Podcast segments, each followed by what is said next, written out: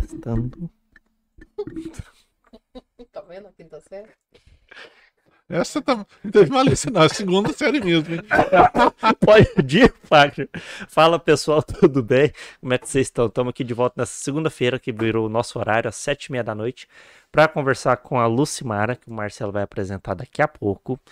Eu é, vou dar os recados iniciais desse podcast. Inclu... Aliás, eu vou dar só um recado, que é para você se inscrever no canal, curtir, compartilhar ativar o sininho, certo? Hoje o assunto, obviamente, vai ser de psicologia, mas com des- destaque para Arará. Agora a gente tem TV. Navalha de Hanlon.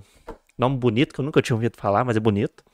É, Então, eu espero que vocês gostem. A gente vai não falar, ficar tão preso nisso. Tem outras coisas a se conversar.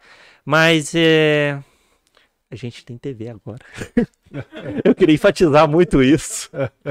Então, a gente tem um pequeno falha técnica ali na TV, mas tá na gambiarra que tá funcionando. Ali no fundo, tá o Fagner, ele fez assim. Aqui na minha frente tá o Lucimar e ao lado é o Marcelo. Lucimar, obrigado por vir, mas eu vou passar pro Marcelo para ele apresentar você. Obrigado, Ciro. Valeu, valeu, Fagner. A nossa convidada misteriosa que aparece agora na nossa TV. É! Estamos agora com a TV bonitona.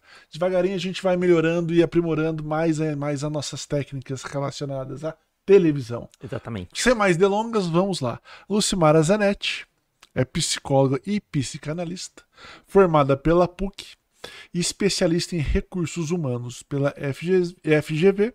Além disso, atua como palestrante em universidades sobre tema principalmente gestão de pessoas, mas não apenas e tão somente sobre isso. Lucimara, mais uma vez, obrigado por ter revindo. É, exatamente, ela já veio uma outra vez. Se vocês não assistiram, depois a gente também vai deixar o link para vocês verem aquela entrevista que foi muito legal. É uma abordagem um pouquinho diferente da que faremos hoje. E Vocês descobrirão isso assistindo aquele episódio. Lucimara, mais uma vez, obrigado. Saiba que a casa é sua. Às vezes a gente não consegue marcar na hora que a gente gostaria essa segunda visita e agora a terceira, mas sempre que alinhar datas e horários, estaremos nós aqui juntamente com você. Obrigado, boa noite. Obrigada, gente. Boa noite, boa noite, pessoal. Tudo bem? É um prazer imenso estar aqui, né? Gosto muito disso. É, falo muito. Isso é bom, isso é bom. Fala muito. É muito importante no É. podcast. Um podcast é bem importante isso. Então, vamos, vamos, vamos falar. Show de bola. Vamos falar. Lucimara, eu estou de castigo hoje. Meu celular ele está transmitindo a imagem para a televisão. Por um acaso, uma imagem muito bonita.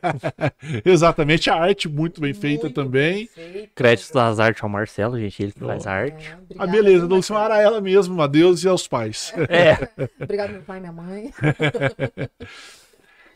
Lucimara, as perguntas que eu ia fazer inicialmente estão no celular, então, Ciro, Então não vai ter pergunta. então não vai ter pergunta. Ainda bem. É. vamos, vamos, vamos. Vou- Eu vou abrir aqui as perguntas, gente. É. Porque Antes o negócio pergunta- tá divertido. A, A gente, gente- tem TV. É, a gente pensou em dois temas. O tema que a gente vai abordar, que é esse tema na Malha de Hanlon, e também o outro relacionado à inteligência artificial, que a gente até conversou com a Lucimara, que a gente vai abordar e caminhar um pouco nele. Algumas das perguntas que serão feitas aqui são feitas por uma pessoa melhor que nós, que é a inteligência artificial. Mas Exatamente. antes disso, a primeira pergunta ela é fácil de ser feita porque ela é simples, ela é... Lucimara, explica pra gente. Navalha de Hanlon. Olha só. Nunca atribua a ele malícia jogou pra- que pode ser adequadamente explicado pela burrice. O que que significa esse trem todo? Pois é, né? É, pa- Parece uma coisa tão, tão distante, né? É, Mas não é. A, a navalha de Hanlon nada mais é para de você ter uma explicação um pouco melhor para aquilo que às vezes a gente atribui o mal. Então, por exemplo, você chega atrasado no trabalho. E aí, assim que você entra no trabalho, antes de das pessoas te perguntarem, eu, Marcelo, por que, que você atrasou? O que, que aconteceu? Né, né? Já vão te acusando. Pô, Marcelo, atrasado de novo? Pô, ficou ontem até tarde no celular, o que, que é? Perdeu seu horário? Já vem com uma coisa negativa, né? A navalha de Hanlon, ela sugere a positividade em cima de situações. Então, ao invés de eu te acusar, de já atribuir você o fato de que você está sempre atrasado é te questionar o porquê. Né? Por que, que você estava atrasado? Pode ter furado seu pneu no meio do caminho. Você pode ter tido uma noite difícil porque a sua filha poderia estar tá com febre. Isso é verdade, hein? Isso foi Pior que é verdade. ver- isso foi verdade. O homem tá sem dormir o final de Tem semana. três noites que eu tô mal, mas Na tudo verdade, bem. eu tenho uma bola que eu vou descobrindo as coisas, entendeu? Mas continue, desculpa. Mas é, é- é por essa pegada. E você acaba optando por olhar sempre a versão do outro. Deixa eu te ouvir primeiro antes de te julgar. Deixa eu te ouvir primeiro, né, a, a tua explicação antes de, de te dar uma advertência, uma punição, né? A gente estava falando meio que do, do, do campo do trabalho. Uhum. Mas isso se aplica a tudo, em todas as situações, né? Em relacionamentos, em, é, no trabalho, em relação familiar, em, em tudo, em tudo.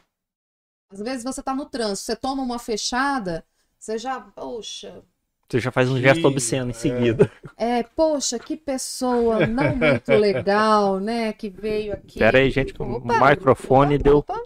problema. Aí, tô bem agora? Oi, vocês estão me ouvindo?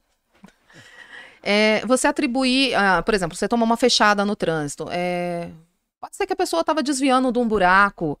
é, as ruas não são tão legais aqui assim, né? Pelo menos ali onde a gente Nossa. mora, né? Campo de- Brincadeiras à parte, mas ali pareceu uma de guerra. É, a gente tem que Impressionante. Eu não posso reclamar. Lá perto de casa tava ruim, mas já arrumaram. Lá tentaram arrumar, mas caiu outra bomba. Ainda não tá perfeito, mas às vezes você toma uma fechada e você já. É claro que pode ser que a pessoa é inexperiente no trânsito. Pode, pode ser. Você quer que se fechar de propósito? Pode. Pode. também. É, mas aí você tem que. a- A fechada de propósito tem que ter um motivo, né? Eu não vou chegar e dar uma Anterior, fechada. É, um- te dar uma fechada se eu não te conheço, nunca te vi na vida. Você não fez nada, às vezes, um pouquinho antes também. É, às vezes você pode, sei lá, ter freado, a pessoa quase bateu no você, enfim, a gente não sabe. Uhum.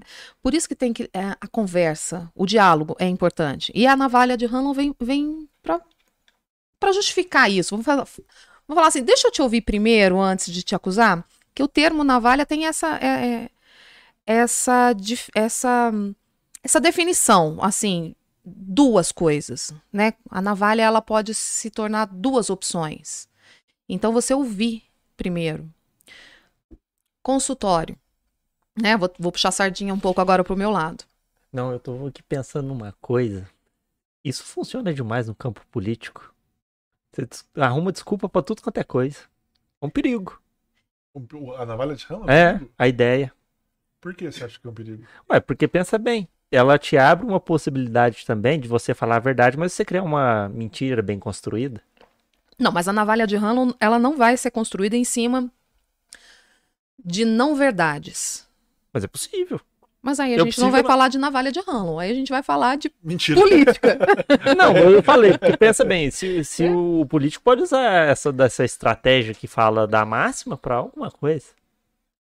Na verdade, seria até interessante a navalha de rama, porque as pessoas já pré-julgam rapidamente os outros no campo político. Mas de qualquer forma, ela vai ter que vir Ela- Mas acompanhada a de um política, julgamento. ela Não, mas vem você com. escutaria antes, né? Não, você escutaria, mas você julgaria de qualquer forma. Isso a gente sempre julga. né? Então, a gente sempre julga. Então é mais fácil julgar, ué.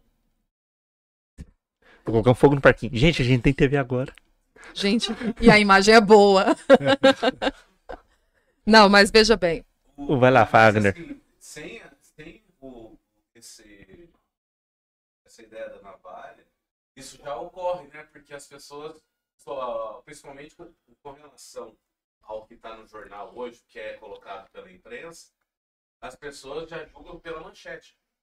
As pessoas não abrem nem para ler o, Então, justamente, eu queria esse é um ponto que talvez o que eu pensei chegue. Você julga só com base naquilo, mas você não procura explorar. Então, aí talvez a navalha é justamente o, o poder explorar.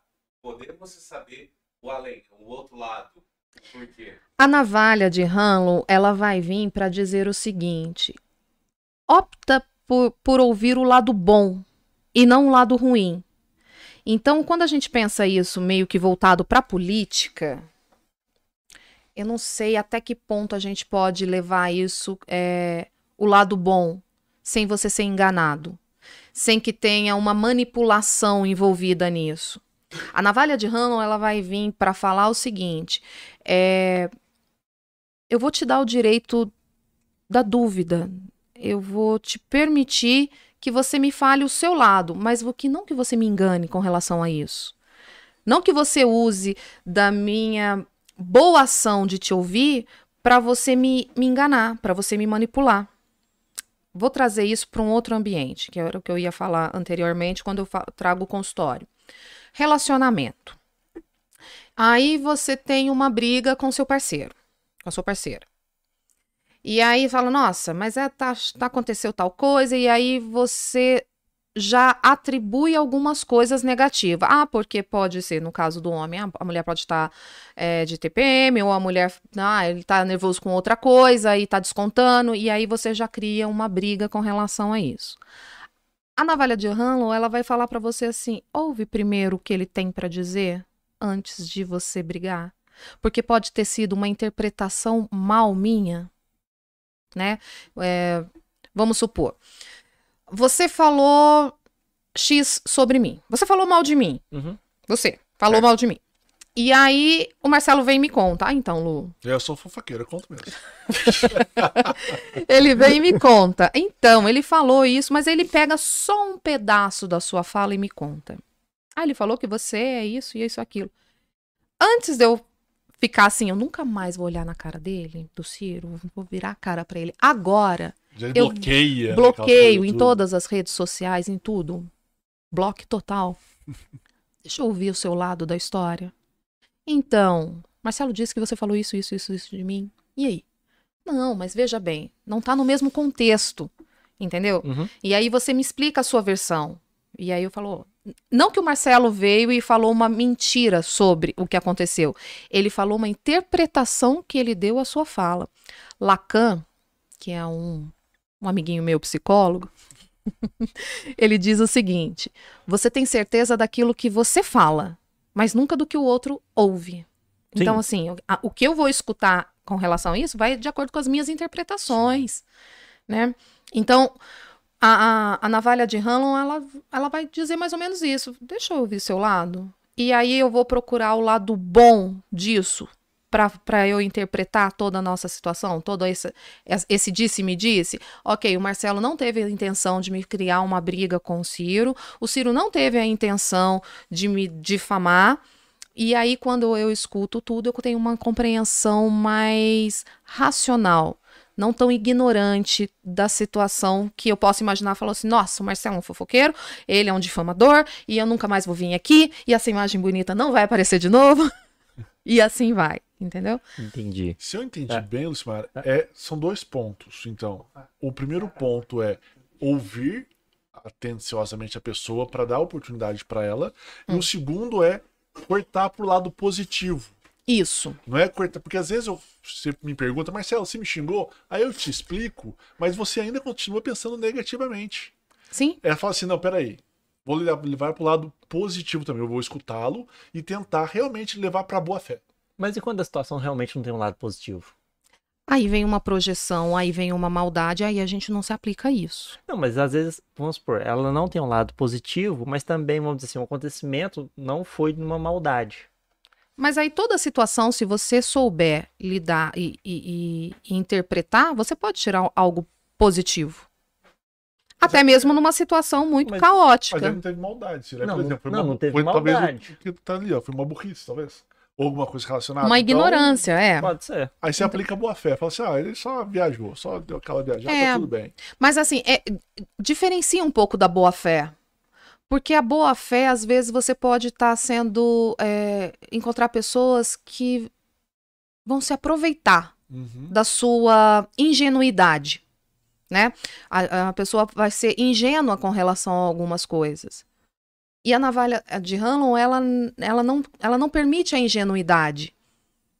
Você tem que ter os dois lados da moeda, vamos assim dizer, uhum. para ficar mais claro pro pessoal que tá nos vendo aí. É como se você ouvisse os dois lados.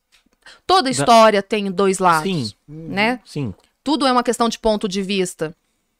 E aí, de repente, eu gosto muito de fazer isso lá no consultório, eu escrevo o número 9 e eu ponho na folha aqui. Então vai estar o número 9 para mim. Vocês vão estar tá vendo um 6. Sim. A gente está vendo coisas erradas? Não. Não. São pontos de vistas. diferentes.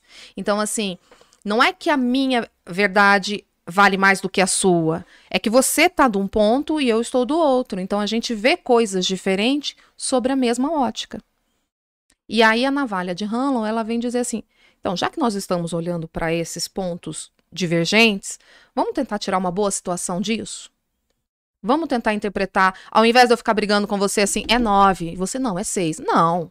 Você não sabe ver, é óbvio que isso é um nove, você discutindo comigo que é um seis, eu vou te perguntar por que, que você acredita que isso é um seis. Uhum. Entendeu? Sim. Então, por que, que você afirma com tanta é, veracidade que isso é um 6 e não um 9? Porque eu estou vendo um 9. Então, assim, são duas verdades. E a gente pode discordar e, e tirar lá dos bons disso. Vocês estão com uma cara de pensativo, gente? Sim, é porque É, realmente eu estou pensando. Não, porque a E vocês ideia. estão pensando A, também? É. a ideia da máxima eu entendi, mas eu, é, eu não vejo como tirar um lado positivo de tudo. Não, talvez não de tudo. E aí o que eu tava pensando. É o que mais tô pensando aqui. positivo, Tá, me dá um é exemplo também disso. rede social, né? Hoje a gente podia usar ela um pouquinho mais para nossas vidas. Ah, vamos, Geral, né? vamos pensar num exemplo recente.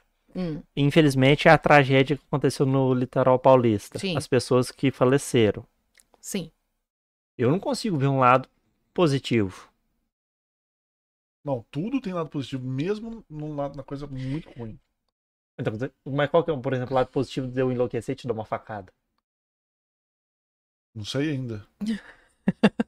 Não, gente, sem facada, por favor.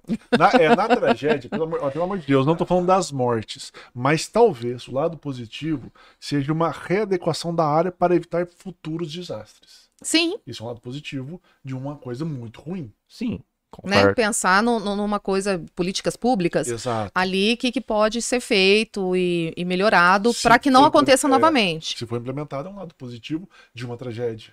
Brumadinho trouxe um lado positivo, que é todas as mineradoras agora não vão ter mais aquela barragem daquela mesma forma. Então Uhum. evitou novos brumadinhos. Né? Né? Não que seja positivo brumadinho, Não, sim. mas derivou algo Sim, a gente está falando de uma tragédia. dizer. Né? A gente está pegando uma tragédia, mas qual que é o lado positivo? Ah, perder gente, as pessoas morrer? Claro que isso não é positivo. Não, sim, né? A gente não está falando É. da dor que, que isso causou nas famílias. Mas nós estamos falando num futuro, o que, que pode, politicamente faz- falando, ser feito para que isso não aconteça mais. Isso é tirar algo bom, né? Se a política. Bem, enfim, não vamos entrar nesse mérito. Se a política Melhor, deixar. né? Não, aí não. Mas o que eu pensei em relação a essa navalha, eu queria também saber, o Han é o nome da pessoa que Isso, Robert isso? L. Ham, eu não sei o que, que era o L. no- Enfim. a gente nunca sabe é o nome americano, É, inglês, o Robert meio, né? Hanlow. É, É. Ele, ele, ele escreveu um livro. Ele era psicólogo também? Não, Não? não. Ele escreveu um livro falando sobre a lei de Murphy. E aí, nesse livro que ele fala sobre a lei de Murphy, da teoria, né, de que se a bolacha tá com manteiga assim, ela nunca vai cair em pé, ela vai virar e vai cair com a geleia para baixo, a manteiga para se tiver baixo. alguma coisa, ruim, vai acontecer. vai né? acontecer, ele vem, ele vem contradizendo a lei de Murphy, dizendo não, nem sempre você vai ver por essa, por esse, por esse lado. É. Então, assim, nem sempre ela vai cair, entendeu? Depende. Aí tem estudos físicos que mostram que depende da altura, o peso da geleia ou da manteiga, bababá. Vem- Vem uma coisa. Da tua fi- vontade. É, Você tá, tá com muita vontade, aí talvez caiu, poxa. Ele vem, aí ele vem com essa com essa teoria da navalha de Hanlow. Mas espera aí, olha pelo lado positivo disso, né? Porque, olha só, gente, agora não posso. Depois. É, olha o lado positivo disso, né? De não não não atribuir sempre a maldade. Poxa, eu sou uma pessoa tão pessimista que tudo acontece de errado comigo. Não, é porque você tá dando ênfase a isso, né? E assim, é meio que frequência. Se você entra nessa frequência negativa, as coisas parecem que vão vindo negativamente para você. É uma coisa meio que física mesmo, né? Meio Schopenhauer, só o lado ruim da vida. Olha só, ele Schopenhauer. Não, é que eu lembrei do meme por isso. Puxa, do meme. Não, Eu lembrei do meme. Pô, É. gente, desculpa aí, Já tu tá? pra marcar um golaço, né? Ele- Cara, ele falou Schopenhauer, entendeu? Ele É. poderia. A gente teria, né? Não, porque eu lembrei do meme, que ele, todo meme que ele aparece, ele tá negativo, Qual foi por isso. positivo? Você foi honesto mesmo que pudesse contribuir para um gol. Navalha de ramo. Exato. Deu, se deu a oportunidade. Nesse aspecto, por exemplo, que a gente volta um pouquinho para a eleição, em que a capacidade de ouvir era quase nula, né? Um lado pensava A, o outro lado pensava B, digamos assim. E no- por mais que você dissesse qualquer coisa positiva ou argumentativa, nunca era positivo ou você acha que fal- falta isso nesse aspecto para as pessoas? Eu acho que falta tanta coisa pra política. É, Eu acho que nessa, falta né? Tanta Não coisa. políticos de modo geral, mas É, mas assim, né, nessa- Opa, opa, oi, oi, desculpa. É, falta muita coisa, né? A começar com uma grande honestidade. Não ficar culpando os outros. Já conhece a, a síndrome Homer Simpson? A culpa é minha, eu ponho quem eu quiser. Exatamente. Ó, o Ciro tá uma. O Ciro hoje, ele tá. Ele tem, ele- Irado. é um meme, é um meme também. Eu também tenho um meme. Não. Estudou a teoria. Não, não, não. Não, Eu- eu vi na internet. É, eu vi na internet. Exatamente isso. A culpa é minha, eu ponho em quem quiser. E ali é, é bem isso, né? Ninguém. Essa última eleição, não tínhamos é, bons representantes ao- aos meus olhos, tá? É, não tínhamos bons representantes e ali era você escolher algo menos ruim, mas entre duas opções que Então, Não- se as duas opções eram ruins, como é que eu vejo o lado bom? Então, a gente precisa começar a pensar em política, né? Por- porque, assim, a- os candidatos... E, assim, a gente tinha duas frentes mais fortes, Uhum. né? Tínhamos outros que Uhum. talvez tivessem propostas e, e, assim, eu não sou entendida desta área, tá? Vocês me desculpem se eu estiver falando ou ofendendo alguém aí que tenha... Que seja partidário, eu não sou. É, Mas essas poucas outras pessoas, elas não tinham voz para ir para frente. Uhum. Então você tinha que fazer assim, para não ter fu- candidato tal que vai muito contra os meus princípios, eu vou votar no outro. Ele é a minha opção? Não, não é. Uhum. Mas eu não queria que o outro fosse à frente. Então você não estava escolhendo aquilo de bom que eles poderiam te oferecer. Você estava escolhendo para que o outro não fosse. Sim, Era, a escolha era essa. era uma escolha menos ruim.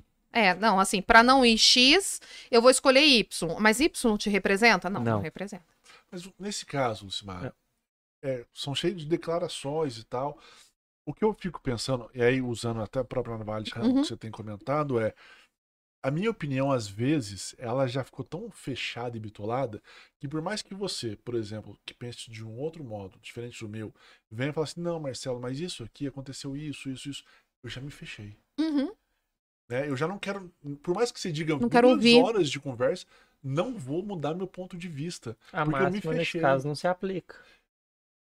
Você fechou um ponto de vista. Não, então, é isso que eu tô falando. É a ausência, é a ausência da navala de cano. Ah, tá. Isso, é.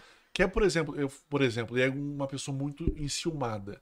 Você fala assim, ah, eu saí, fui dar uma volta, meu show com um amigo meu, voltei. Não, você tava saindo com a mulher. Não, eu fui tomar aqui. Ela, a pessoa se fecha. se E não quer ouvir a verdade. É, e por mais que você argumente com bons argumentos pra provar que a sua verdade aconteceu ou tá próxima, a pessoa não aceita. E é isso que eu queria ver contigo. O que que acontece para que a pessoa ficasse assim? E como é que faz para que ela comece a ter abertura para ouvir com o ouvido atento, não com esse ouvido fechado? Vem fazer terapia. É a melhor coisa que você pode fazer. Porque Com veja bem, terapia. É, não, veja bem. Num relacionamento onde um tem muito ciúme, isso, isso, o ciúme nada mais é do que a insegurança. E a insegurança não é que você me causa, é a que eu sinto. Entendeu? Ninguém causa insegurança. Eu vou, eu vou derrubar esse negócio aqui. Aí hoje não sou eu, viu, Fábio? Culpa do Zanetti, italiano, ó. Ah lá, a gente, eu não consigo. Mas que que eu tô falando? Eu vou ficar com a mão aqui, porque eu tenho aquele problema, lembra? Falei aqui. Piada interna, gente. É, a insegurança é como eu interpreto a situação. Então, se eu sou uma pessoa muito insegura, nada que você fale vai me, me vai me fazer acreditar, porque eu vou fazer a minha verdade, porque vai ser confortável para mim. Então eu vou ficar te questionando porque você saiu para ir tomar cerveja com os seus amigos, foi num show e você não me traiu e você não foi desonesto comigo. Eu só vou entender isso se eu tiver maturidade e segurança. Porque senão eu vou achar que você estava não estava num show, estava em outro lugar, cheio de dançarinas muito melhores do que eu. E aí eu vou me inferiorizar, porque aí qualquer pessoa vai ser melhor que eu né? Então, assim, tem muito a ver com a insegurança da pessoa que ela, que ela tem. Do que, com, do que a pessoa que tá ali falando a verdade. Poxa, mas eu só saí do trabalho, parei ali, tô, fui comer uma carninha, um espetinho, tomar um. Não, uma peri, comer, uhum. tomar uma cervejinha, sei lá, um, enfim, qualquer coisa que a pessoa queira fazer. Mas eu não tava te traindo, você estava me traindo. Aí se você chega e fala assim, não, ok, eu tava te traindo mesmo. Aí, tá vendo? Você. Mas a pessoa não quer sair daquele lugar. Ela uhum. quer se uhum. ficar ali sendo vítima em um lugar inseguro para chamar sua atenção. Porque você vai ter que ficar dando mais atenção a essa pessoa, é, explicando, agradando. Não é isso que a gente acaba fazendo com a pessoa insegura? Então, se eu estou me relacionando com uma pessoa que é insegura, eu vou lá e dou uma justificativa. Olha, eu acreditei que a gente ia fazer esse podcast eu lá na minha casa e vocês aqui. eu acreditei, eu acreditei nisso. Aí, errou! Errou. E aí você fala, não, e aí a gente começa a discutir por conta disso.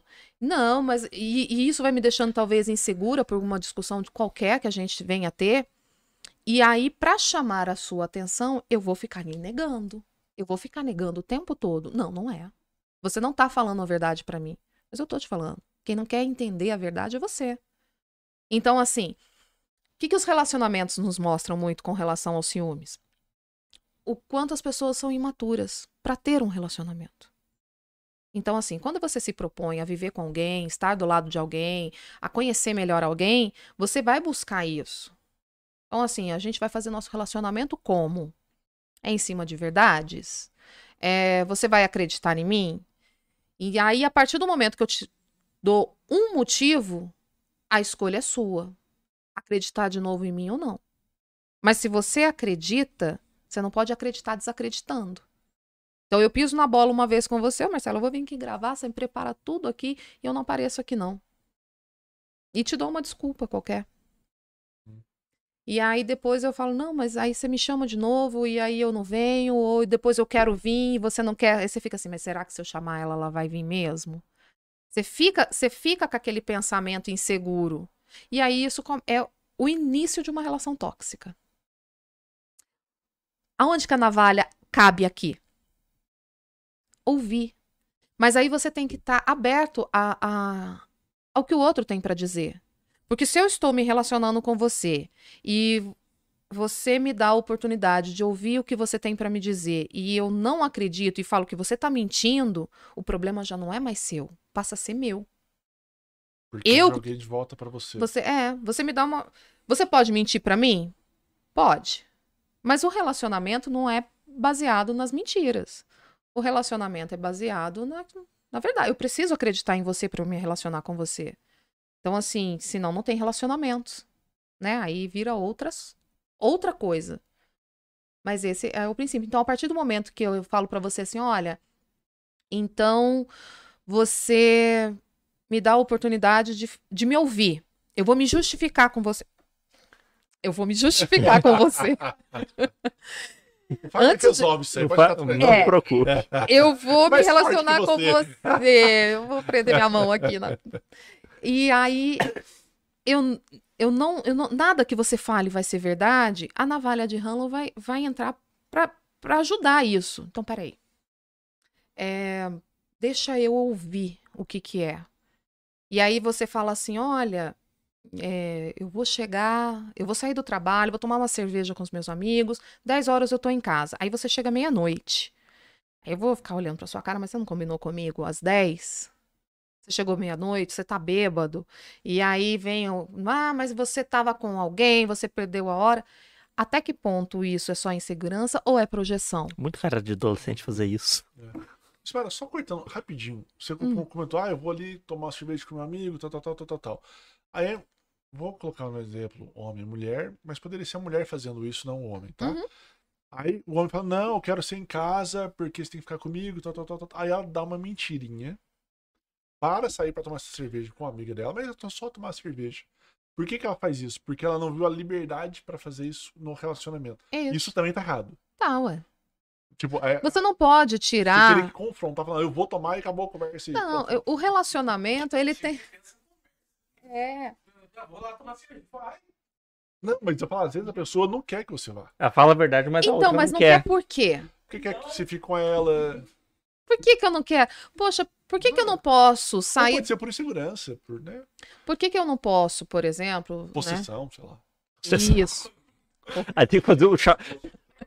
Daí tem que chamar um padre pra fazer o Não seria essa exorcismo. possessão, seria... A, a possessão no sentido de posse de É. alguém, né? o exorcista. É, eu fui pro exorcista também. Gente, vocês precisam muito falar sobre isso, hein? Mas enfim. Pô, a gente podia convidar um padre exorcista uma vez, hein? Imagina que louco. Mas eu acho que nem existe mais exorcismo hoje em dia, gente. existe. Você já viu o padre Fábio É muito de, pouco caso, mas existe. O padre, o padre Fábio de Mello, esses dias, esses dias não, já tem muito tempo, eu vi um- uma, uma, uma coisa dele que uma uma devota, é, a pessoa que vai na, é, uma seguidora dele, é, é, não, uma- é a pessoa que vai muito na igreja, é devota, é, a devota. Não, não é devota, devota é de santo, né? É... Uma beata. Não, Beata é Não. Antigamente lá. falava Carola, né? Mas É, acho que não pode enfim. mais hoje. Uma A frequen- pessoa que frequentador assíduo da igreja. Isso, vamos falar É, assim. tem um não- católico não praticante e um católico praticante. Muito. Isso. E aí ela falou pra ele assim: "Não, ligou pra ele, padre, o senhor poderia vir aqui porque eu acho que a minha filha tá incorporada com o demônio, não sei o que, não sei o que". Ele falou: "Não, tô indo aí". Ela falou assim: "Ela tá lá no quarto, você vai lá exorcizar, tirar os demônios". Ele falou: "Eu não". Foi ela que colocou, ela que tira os demônios O padre dela. gente. arregou. Eu vou tirar o demônio dos outros, que jeito, né? Sai, capeta. Mas no sentido que ele estava dizendo é o seguinte: é, se a gente cria uma situação, e aí eu não vou entrar no mérito religioso, tá? Porque aí cada um tem uma crença, tem pessoas que acreditam, tem pessoas que não acreditam, e aí a gente não entra nisso. Mas a partir do momento que eu atribuo o meu comportamento a algo maligno, fui eu que atribuí. Então sou eu que tenho que resolver. Né? Mesmo que os demônios estejam aqui todo, todo comigo aqui, a, a galera aqui assim, sou eu que tenho que expulsá-los. Não chamar um. É claro, tá? É claro, fazendo uma Você parênteses é um aí. psicólogo? Não, eu, eu tô eu, falando. tô, eu tô todo ferrado. Aí eu chamo um psicólogo pra me ajudar a resolver. Eu me ferrei a vida chamando os demônios. Agora eu quero que alguém me ajude a resolver. Você sabe que quando eu fazia faculdade, isso em 1900 e alguma coisa? 1900 não, já era 2000. Ah, bom, Já era 2000. Eu fazia a faculdade em 2000 e alguma coisa. é, pode ser no final de 90, pode ser também. Mas só no final de Não, já era 2000. É. Aí, é, eu fiz um- uma vez um trabalho que é um, um professor de análise do comportamento e ele tava, a gente estava fazendo uma discussão parecida com isso. O que, que um padre, uma cartomante e um psicólogo têm em comum? Por que, que essas pessoas conseguem influenciar tantas outras pessoas e mudar o comportamento? Porque se eu tô numa situação, a gente nem tá mais falando da navalha, gente, já já eu É. volto nela, calma aí.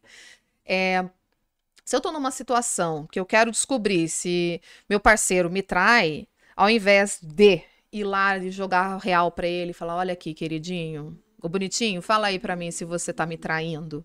Né? Em vez de eu jogar esse papo reto com ele, ter maturidade e falar assim: olha, vamos, quero saber, eu tô cismada, tô insegura.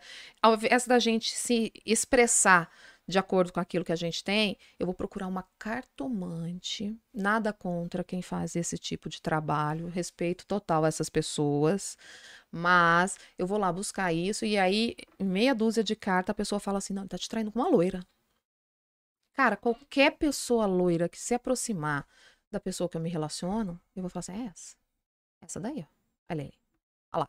E aí, às vezes, a gente acaba até induzindo para que algo aconteça mesmo, porque aquela. Não precisa ser uma loira, pode ser uma ruiva. Aquela Sim. ruiva que você estava tanto falando, aquela mulher. E aí a gente sempre se re- refere à pessoa como algo pequeno. Aquela ruivazinha, aquela loirinha, né? Ver se instiga um A- ódio não, ali, porque- né? não, aí você precisa diminuir uma pessoa que você tá criando, uma situação que você tá criando, você diminui aquelas pessoas para você dar conta de bancar aquilo, né? E aí não tinha diferença. A pessoa, quando procura uma cartomante, ou um padre, ou um psicólogo, ela está, ela está aberta a ouvir.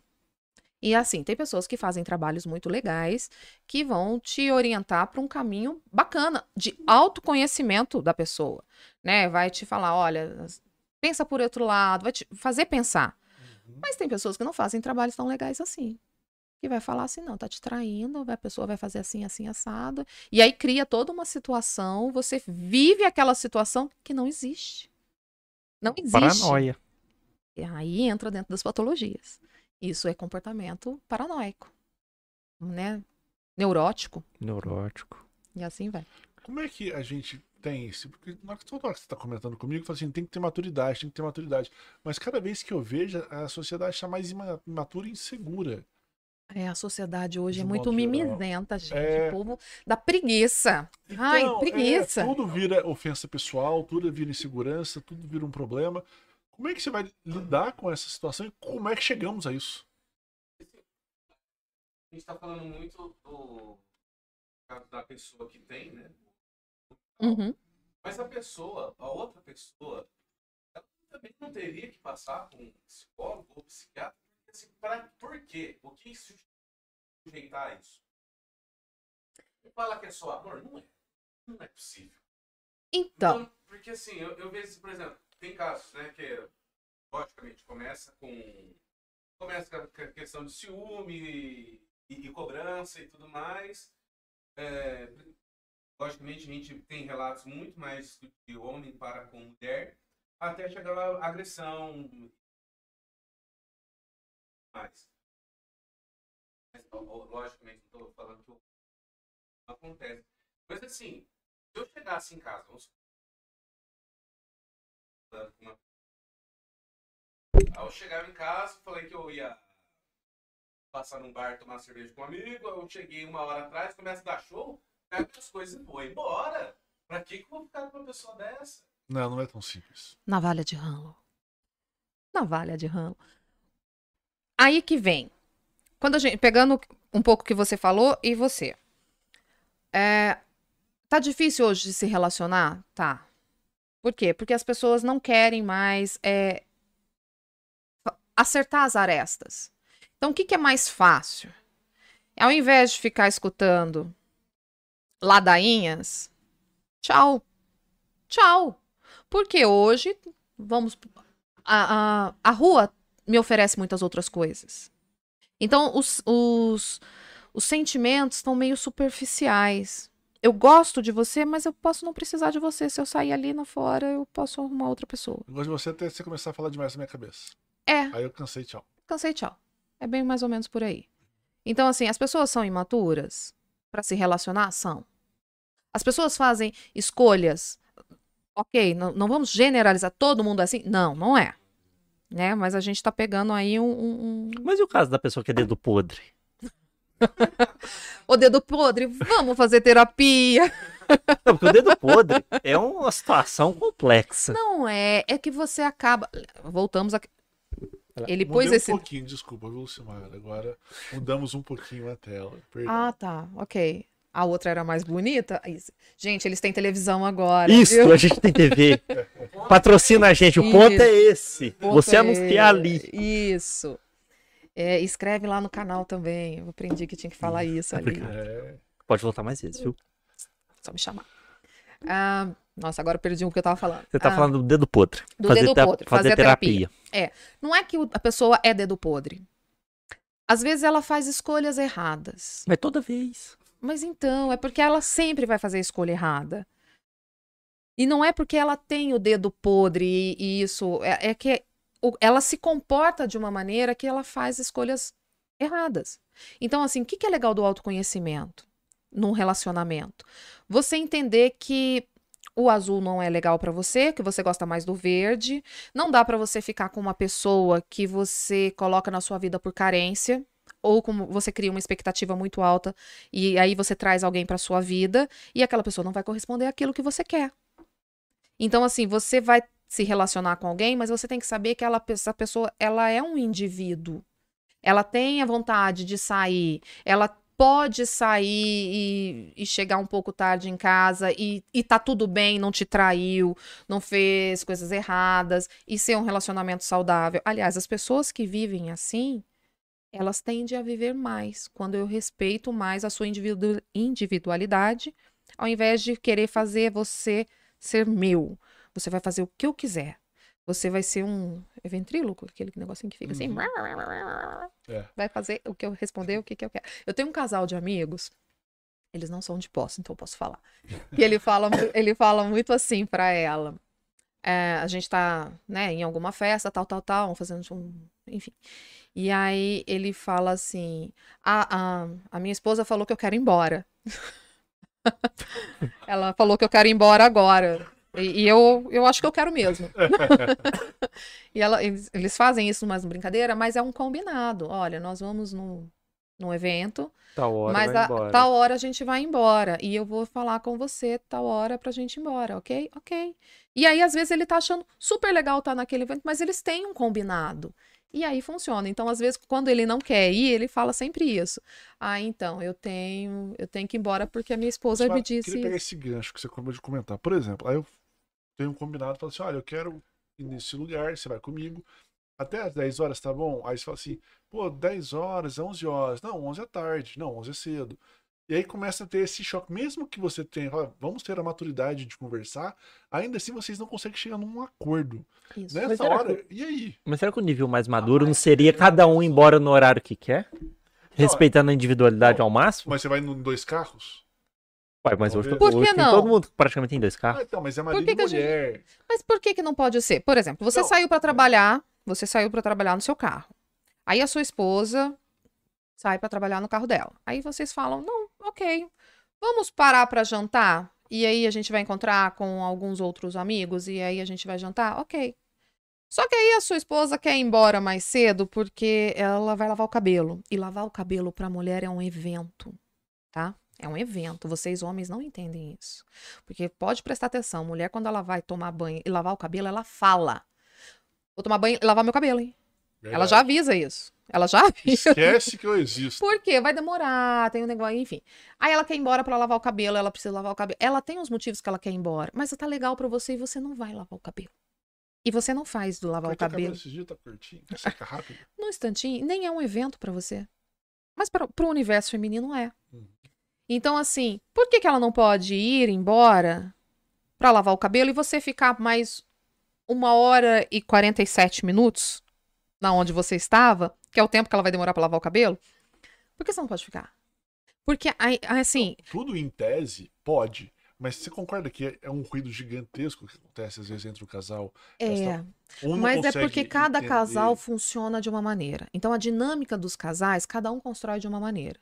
Existem casais, e eu conheço pessoas assim, que, que os dois têm a sua liberdade. Eles fazem coisas separadas e tá tudo bem, o casamento funciona, e eles se amam, e eles se respeitam, e eles fazem viagens, e o- é. Ide- assim, é idealizado, né? O o casamento é ideal, cada um se respeita. Eu conheço casais que não conseguem fazer nada separado. Tudo é junto. Tudo é junto. Vamos pro supermercado? Vamos junto. Ah, eu preciso fazer a unha. Então vamos junto. Ah, eu preciso Nossa cortar o Senhora. cabelo. Ah, então vamos junto. Ah, mas O eles funcionam. Mas funcionam e eles se dão bem nisso. E funciona. Então, assim, ó. Se tem liberdade a ponto de de um dos dois ir viajar sozinho e se respeitarem e se e continuar se amando e continuar com todos os princípios que um relacionamento tem e aí a gente tá falando né de um casamento que é uma coisa mais teoricamente duradoura Uhum. é, se tá funcionando tá tudo bem se fazem tudo junto e funciona tá tudo bem é a dinâmica que cada casal tem que e do jeito que eles fazem ele- cada casal faz de um jeito. O que que não é legal? Eu sou do dia, você é da noite. E aí a gente resolve casar. Exatamente. Eu vou dormir às 8 da noite. Você vai dormir às 2 da manhã. Eu vou acordar às 4h50 para ir para uma academia. Nossa você vai acordar meio-dia. nenhum. Entendeu? Então, assim, ó. São, são vidas diferentes. Não quer dizer que porque pessoas que tenham completamente diferente não tenham bons relacionamentos. Tem. Às vezes, ambos têm maturidade o suficiente para entender que dá certo, dá para Mas conviver é mais assim. difícil, né? É muito mais, é, é louco. O que é difícil é olhar para você e falar assim: olha, eu sou do dia e você tem que dormir comigo às 8 da noite, porque a minha escolha é melhor do que a sua. Uhum. Isso é difícil. Por que, que você escolhe certo ou errado? né? É. Por que, que o meu jeito é melhor do que o seu? Por que, que eu acho que isso? Por que, que eu quero implantar isso em você? Né? Ah, uma coisa muito engraçada. É, eu gosto de um determinado gênero musical. Aí eu começo a me relacionar com uma pessoa que tem outro tipo de gênero musical. Mas quando a gente se conheceu, talvez, sei lá, vamos pôr. Pra um agradar o outro. É, acabou. ficou no neutro, entendeu? Eu Você, gosto até, do você até ia escutar um pouquinho e fala, ah, tá bom. Eu gosto do pagode, você gosta do rock, mas a gente ia no sertanejo. Aí a gente casou. E eu, não, eu quero ouvir o pagode. Não, mas o pagode na minha casa não tem pagode, porque eu sou do rock. Entendeu? E aí começam os atritos. Não, mas por que não? Você me conheceu, eu já gostava do pagode. Por que que Foi é? sertanejo por sua causa, e eu pela sua. É, exatamente. Então, assim, a gente não mostra exatamente quem é. Por isso o dedo podre. Porque aí, na hora de fazer a escolha, às, às vezes você quer tanto escolher alguém que para ser bacana, às vezes você quer se mostrar tão bacana para alguém que você se doa àquela pessoa para caber no mundo dela. Mas aí você não, não é daquele lugar. Às vezes é porque você tá carente de perto, aí a pessoa dá um sorrisinho e fala, ah, então é essa pessoa da minha vida. Nossa, achei o amor da vida. E é um cara que passou só meio, É. né? Talvez o dedo podre Não, também é um o- pouco isso, né? Ao meu, ao meu ver, isso, o mais é. certo seria acabar um relacionamento, dar um tempo pra você mesmo. Porque se a, pra a carência amorosa não afetar. Exatamente. Mas o que que às vezes as pessoas precisam fazer? Eu gravei esses dias atrás, eu pus no, no Eu, conhe- Instagram. eu tinha um conhecido que ele acabava o relacionamento, eu falei, vai dar uma semana, já tava com outra pessoa. Exatamente, tapa buraco. É, É cara- relacionamento tapa buraco. Então, assim, eu, eu gosto de você, a gente se relaciona, de repente acabou. Acabou. Mas eu continuo gostando. Mas pra eu não sair por baixo, aí eu começo a sair com B e passo na sua frente. Olha que coisa madura de se fazer. Maturidade, né? Quinta Onde série ele que a gente. tá? tá- Vou passar lá. Exatamente, vou lá para provocar, para ele ver que eu estou com alguém melhor. Para que essa necessidade de diminuir quem estava na tua vida? Eu falo muito isso para as pessoas. Quando alguém vem falar assim para mim: "Ah, eu terminei um relacionamento porque aí" e começa a xingar, denegrir a imagem da outra pessoa. Cara, mas você sabe que essa pessoa foi sua escolha, né? Você tá xingando aquilo que você escolheu. Então eu eu quero sair com essa pessoa, mas essa pessoa é isso, isso, isso, isso, isso e aquilo. Aí eu, eu ignoro isso. Carência? Muito. Pode ser carência. E aí, de repente, essa pessoa se mostra outra. Ah, e eu escuto muito isso no consultório. Ah, mas eu conheci ele, era assim. Hoje eu não reconheço mais. Nossa, ele reconheço é mais, outra é. pessoa. Não, ele não era outra pessoa. Ele continua sendo quem ele era. Você que parou de idealizar uma pessoa, imaginar que ela era. Né? Porque o Mickey de repente era pateta. Exato. Tô inspirado hoje. Gente, hoje ele tá ótimo. A gente tem TV, vocês querem anunciar? Tchau. Segue lá no canal. aqui, ó. Segue lá no É, vai canal. aparecer ali. Segue lá no canal. Então, o que, que é legal das pessoas? É... Quando ela se conhece, eu sei o tipo de pessoa que eu quero me relacionar. Então, assim, o dedo podre, às vezes, né? A gente tá falando de dedo podre, mas não é assim. É uma pessoa que não faz escolhas certas, certeiras. Então, assim, eu quero uma pessoa. Que pessoa? Qualquer pessoa. A que aparecer, né? Não tô aí no momento de escolha, não. Ou às vezes você, você começa a escolher, aí vai passando o tempo, você vai se desesperando, você vai escolhendo Isso. menos, escolhendo menos, o critério. Não, agora basta sorrir. Né? Basta olhar pra mim que Olha, tá valendo. Não fala mim, tá certo. É. Às vezes até se falar a mim, tá valendo também. É, você vai, você vai pondo alguns né, critérios. Eu vejo muito isso. É, eu tenho estudado sobre isso. Pessoas 40 a mais que terminam um relacionamento e vai fazer uma, uma nova relação. O tanto que isso às vezes é difícil. Então, a a pessoa que acaba de se separar, Eu nunca mais quero uma pessoa assim, assada, assim, assim. Mas tem uma lista Quase de, de né? adjetivos. É uma lista de adjetivos, assim, faz, gente, mas isso aqui, isso não, mas olha, Tomara que é vida em outro planeta. nem, porque, porque planeta aqui não acha. tem. Marte tá aí, né? Não tem. A pessoa idealiza um próximo relacionamento. Eu quero uma pessoa assim, assado, bababá, que tenha isso, que tenha aquilo, que faça assim, que faça assado, que nunca me fala assim, babá. Não vai existir. E mesmo que você encontre uma pessoa com todas essas qualidades que você enumerou, Tem que estar solteiro ainda. Cê- né? Tem que ter, né? Questão de gênero também, tem a questão aí. É, tem muita possibilidade. É muita Pra não dar certo. É. Aí quando há... Só que essa pessoa vai, ela vai ter defeito. Entendeu? Ela pode ter todas aquelas qualidades, mas ela também vai ter uma outra lista de um monte de defeitos. Então, assim, o que, que é legal? Você se relacionar com pessoas que você é, suporta mais os defeitos que aquela, pessoa tem. Não ignorar os defeitos que aquela pessoa tem. Porque, e o que, que acontece? Então, você ronca. Eu não quero mais que você ronca. Então, pra gente dormir junto, você vai ter que operar. Nossa, Não é, mas gente? isso é quase um defeito universal de todas as pessoas. Aí acabou de assumir, você tá vendo, né? Eu ronco pouco, mas ronco. Eu não posso falar nada porque eu também ronco. Eu só tá avisando, né? Fica, hashtag fica a dica, hein? Se tiver na lista não roncar, Já não descartou. Descarta aí, porque já não dá certo. É. Então, assim, a gente. É, é claro que você pode. E os as relações vai, faz, vai fazendo você fazer escolhas mais fáceis. Todo relacionamento não bem sucedido, ou não, não vamos falar bem sucedido, porque eu acho que qualquer relacionamento pode ser bem sucedido a partir do momento que você queira se relacionar com alguém. Eu vou derrubar esse negócio. Gente, é muito difícil falar sem mexer. É, eu vou me relacionar com alguém, mas aí eu vou colocar alguns critérios. É, quero me relacionar com uma pessoa que já tem uma vivência parecida com a que eu tive. Quero me relacionar com uma pessoa que tenha o mesmo grau financeiro, o mesmo status financeiro que eu tenho. Eu quero me relacionar com uma pessoa que possa me proporcionar. Você tem que definir. Mas normalmente se define pelo não, né? Porque os seus relacionamentos anteriores te dá- trazem tipos O traumas. que n- você não quer. É. Aí fala assim, ó, eu não quero uma pessoa que beba demais. Por quê? Porque um relacionamento anterior, às vezes você se relaciona com alguém que bebia demais. Isso. Ah, eu não quero alguém que um di- diferente nível social. Por quê? Porque você já teve um problema com isso, talvez. E aí é o primeiro momento de exclusão que você tem, né? Então, a mas gente nunca vai pelo que a gente quer, a gente vai pelo que a gente não quer mais. navalha de Hanlon, vamos olhar para aquilo que é bom, ao invés de olhar para os pontos negativos da relação que não deu certo? Então vamos olhar para aquilo que eu quero.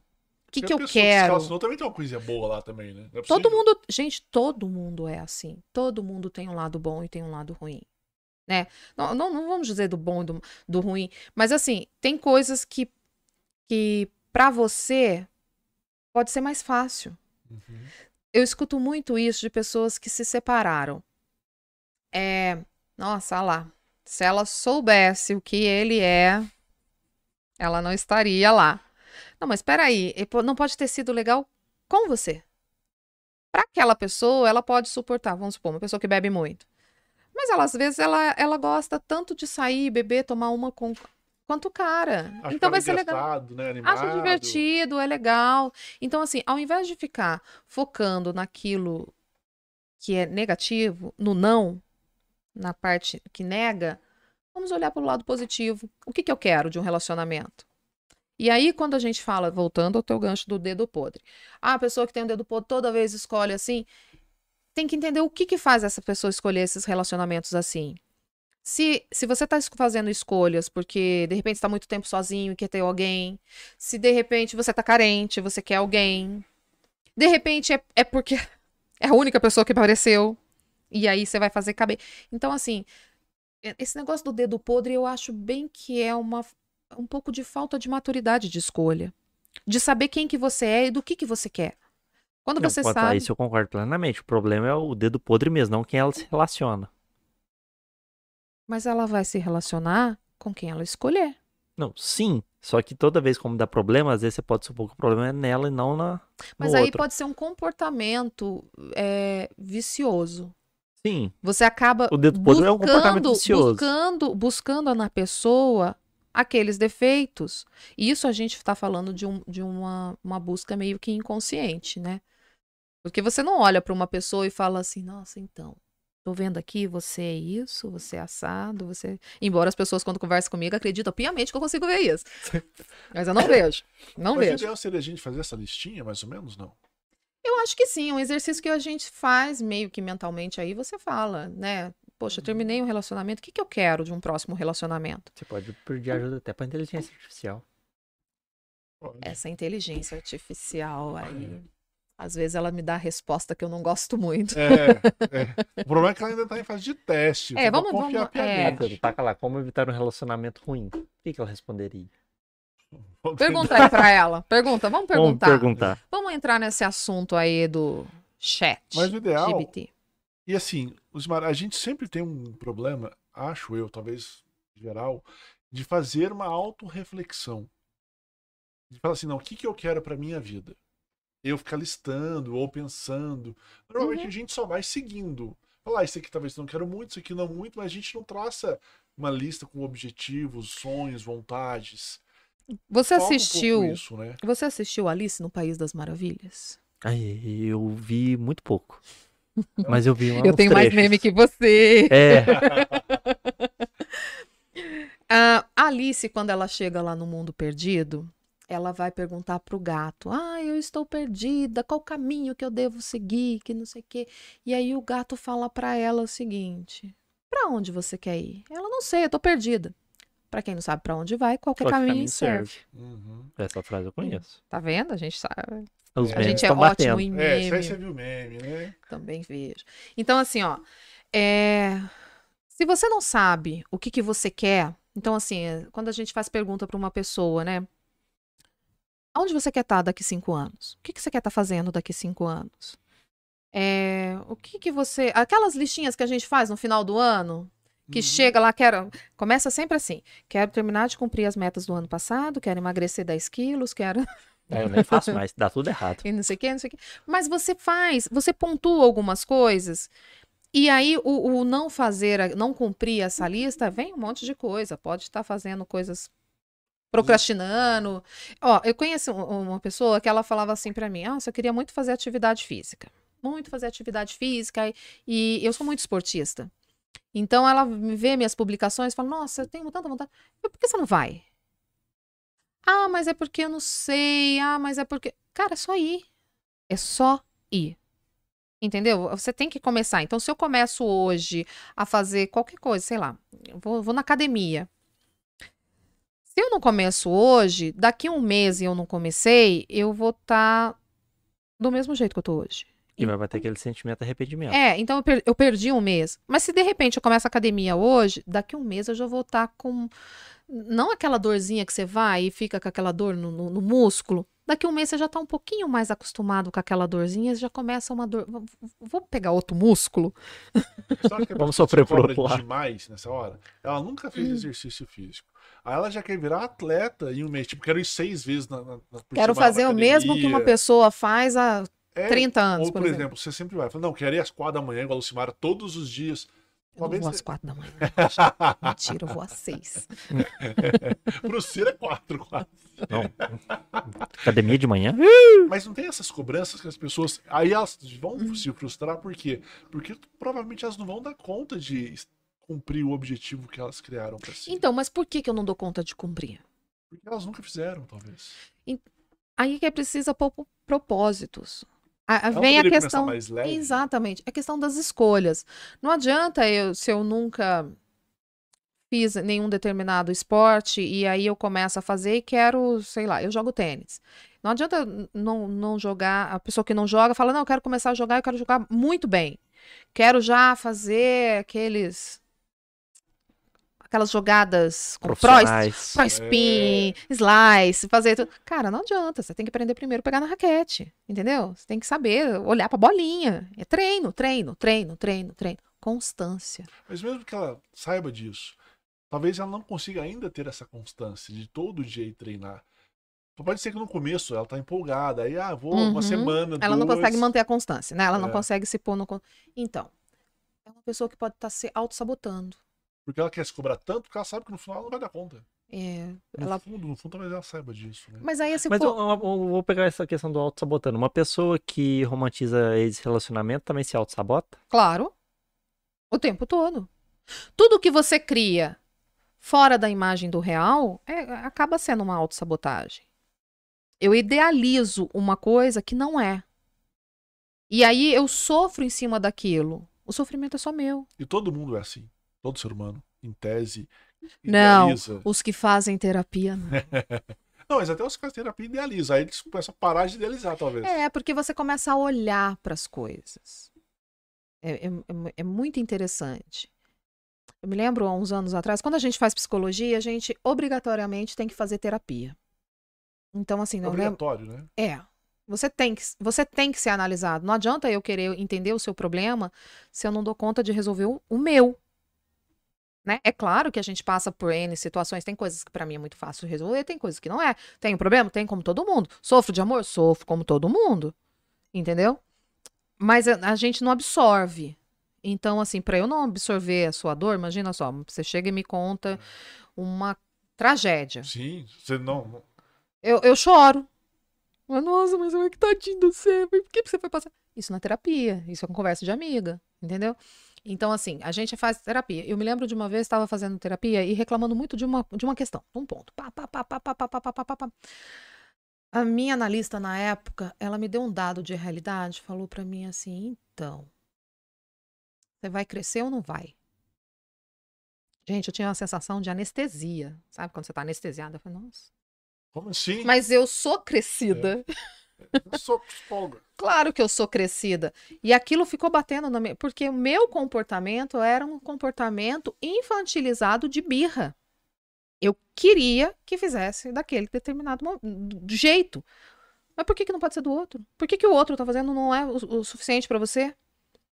Não é suficiente pra você. Entendeu? Não era pra mim, não era o suficiente. E por que, que tinha que ser?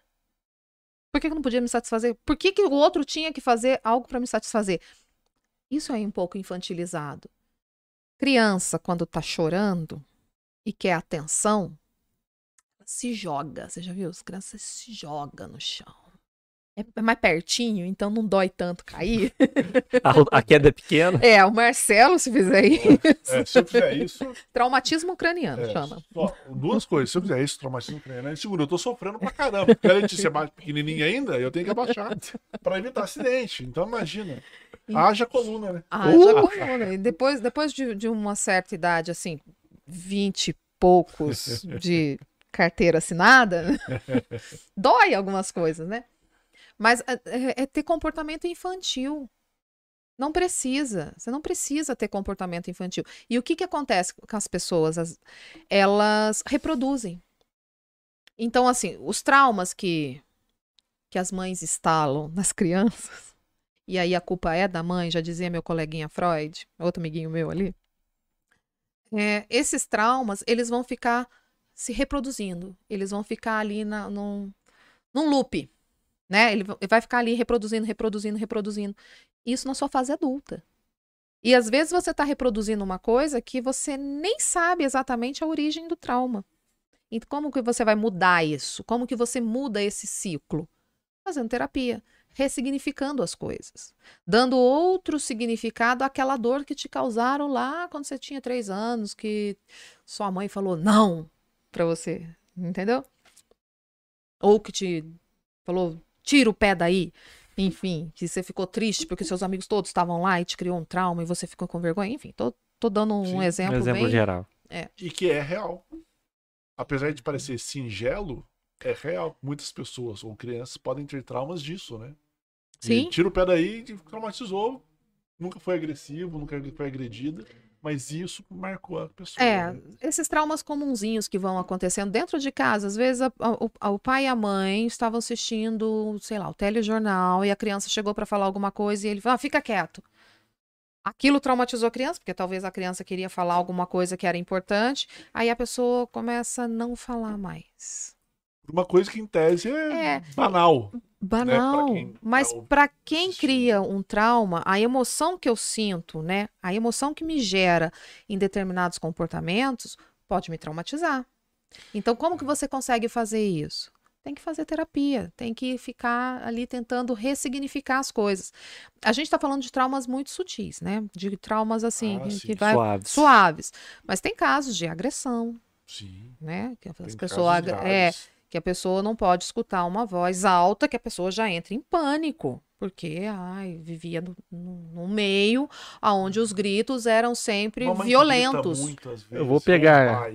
Pode criar isso, né? Pode. Vou pegar gancho nessa questão que você falou dos meios de grito violento. A resposta que o chat deu de como evitar um relacionamento ruim. Ele deu sete dicas. Olha só. Eu vou ler aqui. Vou a, a primeira. Conheça a si mesmo. Antes Terapia. de se envolver em um relacionamento, é importante que você tenha um- uma compreensão clara de quem você é, quais são seus valores e o que você espera de um relacionamento. Se você está ciente de suas necessidades e desejos, é mais provável que escolha um parceiro que esteja alinhado com eles. Agora a Lucimar está concordando com ele. Segundo, Enfim, eu concordei com não ignore sinais de alerta. Se você notar comportamento ou traços de personalidade preocupantes em um parceiro em potencial, não os ignore. Isso pode incluir coisas como falta de empatia, ciúme excessivo, que a gente estava falando, Uhum. agressão verbal física, ou desrespeito pelos limites pessoais. Preste atenção a esses sinais de alerta. Outra coisa que você falou, que bate aqui, comunique-se abertamente. Vocês estão alinhados, hein? A, A comunicação aberta e honesta é a base de qualquer relacionamento saudável. Certifique-se de que você e seu parceiro estejam abertos a discutir seus sentimentos, necessidades e preocupações. Isso pode ajudar a evitar conflitos e mal entendidos mais tarde. 4. Estabeleça limites saudáveis. Os limites pessoais são importantes em qualquer relacionamento. Certifique-se de que você e seu parceiro estejam cientes. Caramba, vocês estão aliados mesmo, hein? É, gente, eu fiz faculdade. 5. Conheça a família e amigos. Eu não vou me estender, não. É, só tá dando 6. Confie em seus instintos. E isso aqui é bem preocupante. Às vezes a pessoa não tem um instinto bom. 7. Busque ajuda profissional. Aí. Concordo totalmente agora. Acho que a Lucimara fez as pazes com a inteligência artificial É, eu agora. fiz, porque agora há pouco a gente fez uma pergunta que eu discordei dela. Mas, navalha de Hanlow, Sim. Que bom que a gente se discordou, porque ela me faz pensar sobre aquela questão, né? Ah, Agora eu tô aqui pensando uma coisa. Por que, que chama navalha? Navalha pressupõe algo cortante que traz dor. Porque tem duas vertentes, né? O, o fio da navalha, ele faz... Ai, gente, não sei se não me faz Como fazer... se fosse dois gumes, aí já começa pra um lado Como se outro. fosse Mas que dois... jeito? A navalha só usa de um lado. Quem que é entendido de navalha aí? Por É, Eu favor, presto barba. manda, manda aqui, ó. Então, Quem é entendido de é eu navalha, tô- por favor, manda aí. Maquininha, É maquininha. isso, o senhor tá falando, falando falando assim, cara, eu não. Não, sei, a navalha, assim, ela dá essa bem. sensação de ter um corte, e aí esse corte pode sa- sair duas coisas, né? Então você faz uma um... laranja em duas partes. digamos Isso, assim. e aí ela, ela te dá duas opções. É isso. Não sei, gente, não sei se eu tô falando uma bobeira. Quem é entendido de navalha, por favor, manda mensagem. gumes, Ah, né, por favor, se se algum barbeiro estiver assistindo, comente. Deixa aqui as mensagenzinhas. Mas Pra ver isso agora. Mas comenta, tem, voltando um pouquinho, a gente brincando com essa parte, a gente fez algumas perguntas. Na verdade, não fizemos algumas perguntas. A gente entrou naquele chat, chat GPT, né? GPT. E GPT. colocamos lá perguntas interessantes sobre navalha de Hanlon. Vocês falaram. E aí, Ciro, tem um. Fala aí. Na verdade, as perguntas são melhores que nós, né? É, a gente tá quase perdendo o posto pro chat. É, A gente tá sobre esse risco. exato. Daqui a algum tempo vão criar um podcast só de inteligência artificial. Imagina que interessante. Talvez seja chato de ouvir, porque a essência humana é, às vezes, uma brincadeira. A voz, a voz vai sair coisa. robotizada. Não, mesmo que não saia, mas porque a gente. A informação, talvez. A gente tem a quinta série, né? É, a inteligência não É, tem. A gente tem a, A quinta série inteligência não tem. Exatamente. Aonde viriam os memes do Ciro com o Schopenhauer? Gente, o O Schopenhauer. que, que é isso? Via Não meme, é. não. Eles, inteligência artificial descreveria Schopenhauer e fica calma. para- Uma pessoa que fala Schopenhauer, a gente para ouvir. Olha. Exato. Obrigado. obrigado, obrigado pra quem tá assistindo. A gente tem TV agora, você quer anunciar? E a imagem agora É, voltou a ser bonita, voltou, gente. Olha lá, mudou, voltou a ser bonita. É verdade. Na hora que eu coloquei na vala de Hanlon, desculpa Hum. cortar rapidinho antes da pergunta. Tá na malha, É, corta antes mesmo. da navalha, Olha o corte. apareceu essa imagem dessas duas Duas cabeças. Essa cabeça tá desorganizada, a linha, digamos assim. A de Uhum. lá Ela já tá, Já tá mais organizada. organizada. Isso. É da navalha de Hanlon ou é de outra coisa e só. Não, é de outra imagem? coisa. Isso daí tem muito a ver com a- eh, quando você coloca dentro da psicologia isso, é uma organização de ideias. Aí eu pensei em Né? emoção e razão. Eu pensei em organização Não. de ideias também. Não, ela tem mais a não ver com organização com de ideias. Porque ali você vê ali uma- meio que confuso. E aí, quando você começa a puxar, e aí você percebe que você tira da cabeça da pessoa pela fala, olha por onde sai. Uhum. É pela fala que vem. Isso. E essa organização vai tendo pela fala. Pela fala. Ah, Vou te dar um exemplo de navalha de Hanlon que eu recebi esses dias atrás um videozinho que era o seguinte. Um casal estava indo viajar, estava no aeroporto, pra- esperando o voo e falaram assim: amor, vamos tomar um cafezinho ali, naquela franquia baratinha do café? Aquela verdinha? Ali, ó. E vamos. E aí chegaram lá e o cara olhou os preços do café, eu tipo assim, um cafezinho, petitinho, 30 reais. E o cara fez uma brincadeira. Olha, contexto.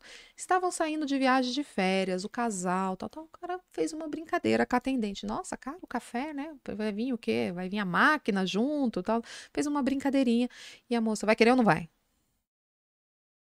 Aí ele, ah, não sei o que, não sei o que, tal. Vou, vou sentar no fundo. Você foi lá, sentou, sentaram-se no fundo lá, ficaram, tá, tá, demorando, demorando, demorando, demorando, demorando. Ele levantou. Foi lá perguntar, ah, nosso café já tá saindo. Ah, você vai querer? Ah, sim, vou querer. Tava sentada lá no fundo, esperando o café. Já levo. Nossa, mas que moça não tão simpática, né? E aí ela chegou na mesa com e paf, jogou os cafezinhos. Pau. E aí o casal começaram, nossa, mas que falta, gente, um, um- café que você paga 30 reais, sei lá, eu acho que você Tem que tinha ser bem servido, né? tinha que ter uma massagem junto, uma coisa mais assim, né? Tô saindo de Exatamente. viagem, uma pessoa vem assim, tal, tal, tal, Pagando tal. caro no café. Você vai atribuindo valores.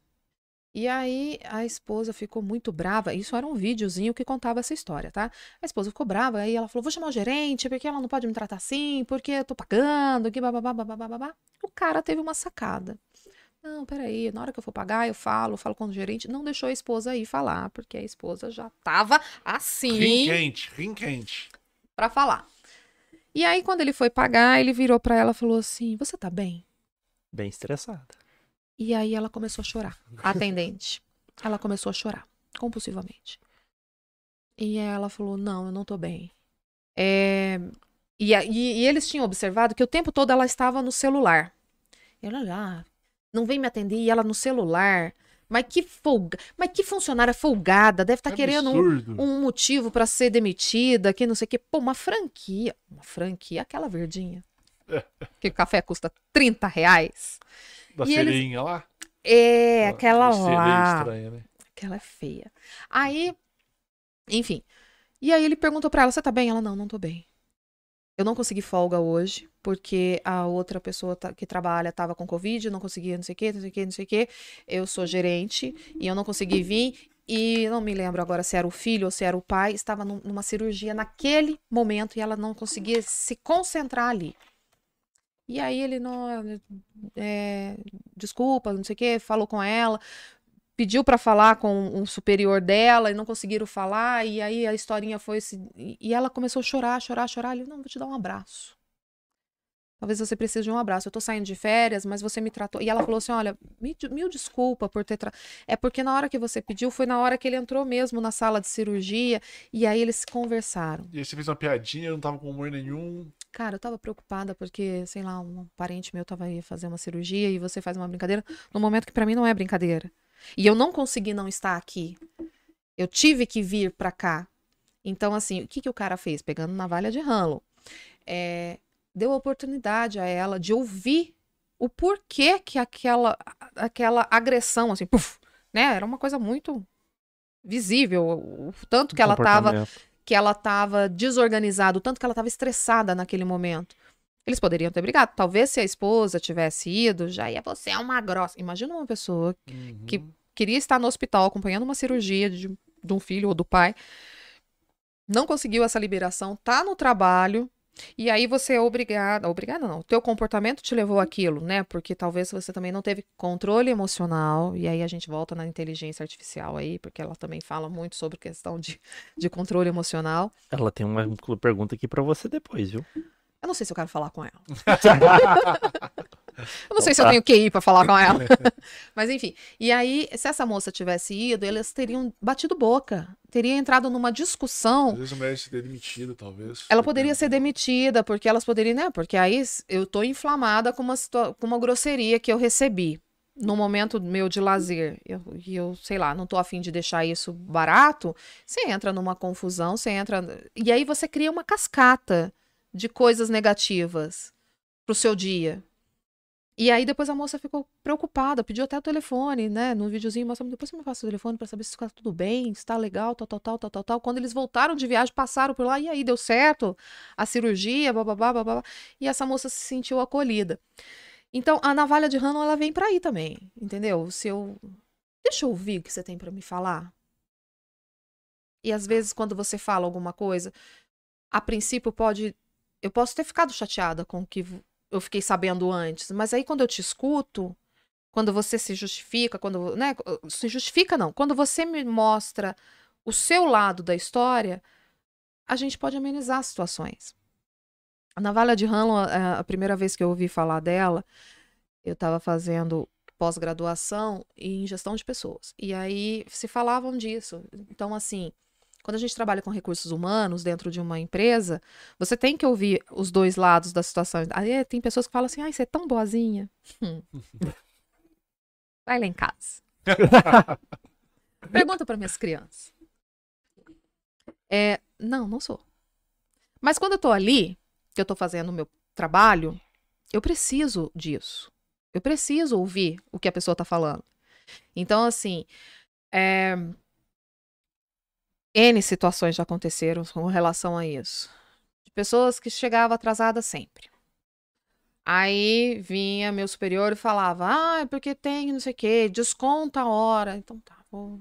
então, antes de descontar a hora, deixa eu ir ver o que, que é, o que, que tá acontecendo.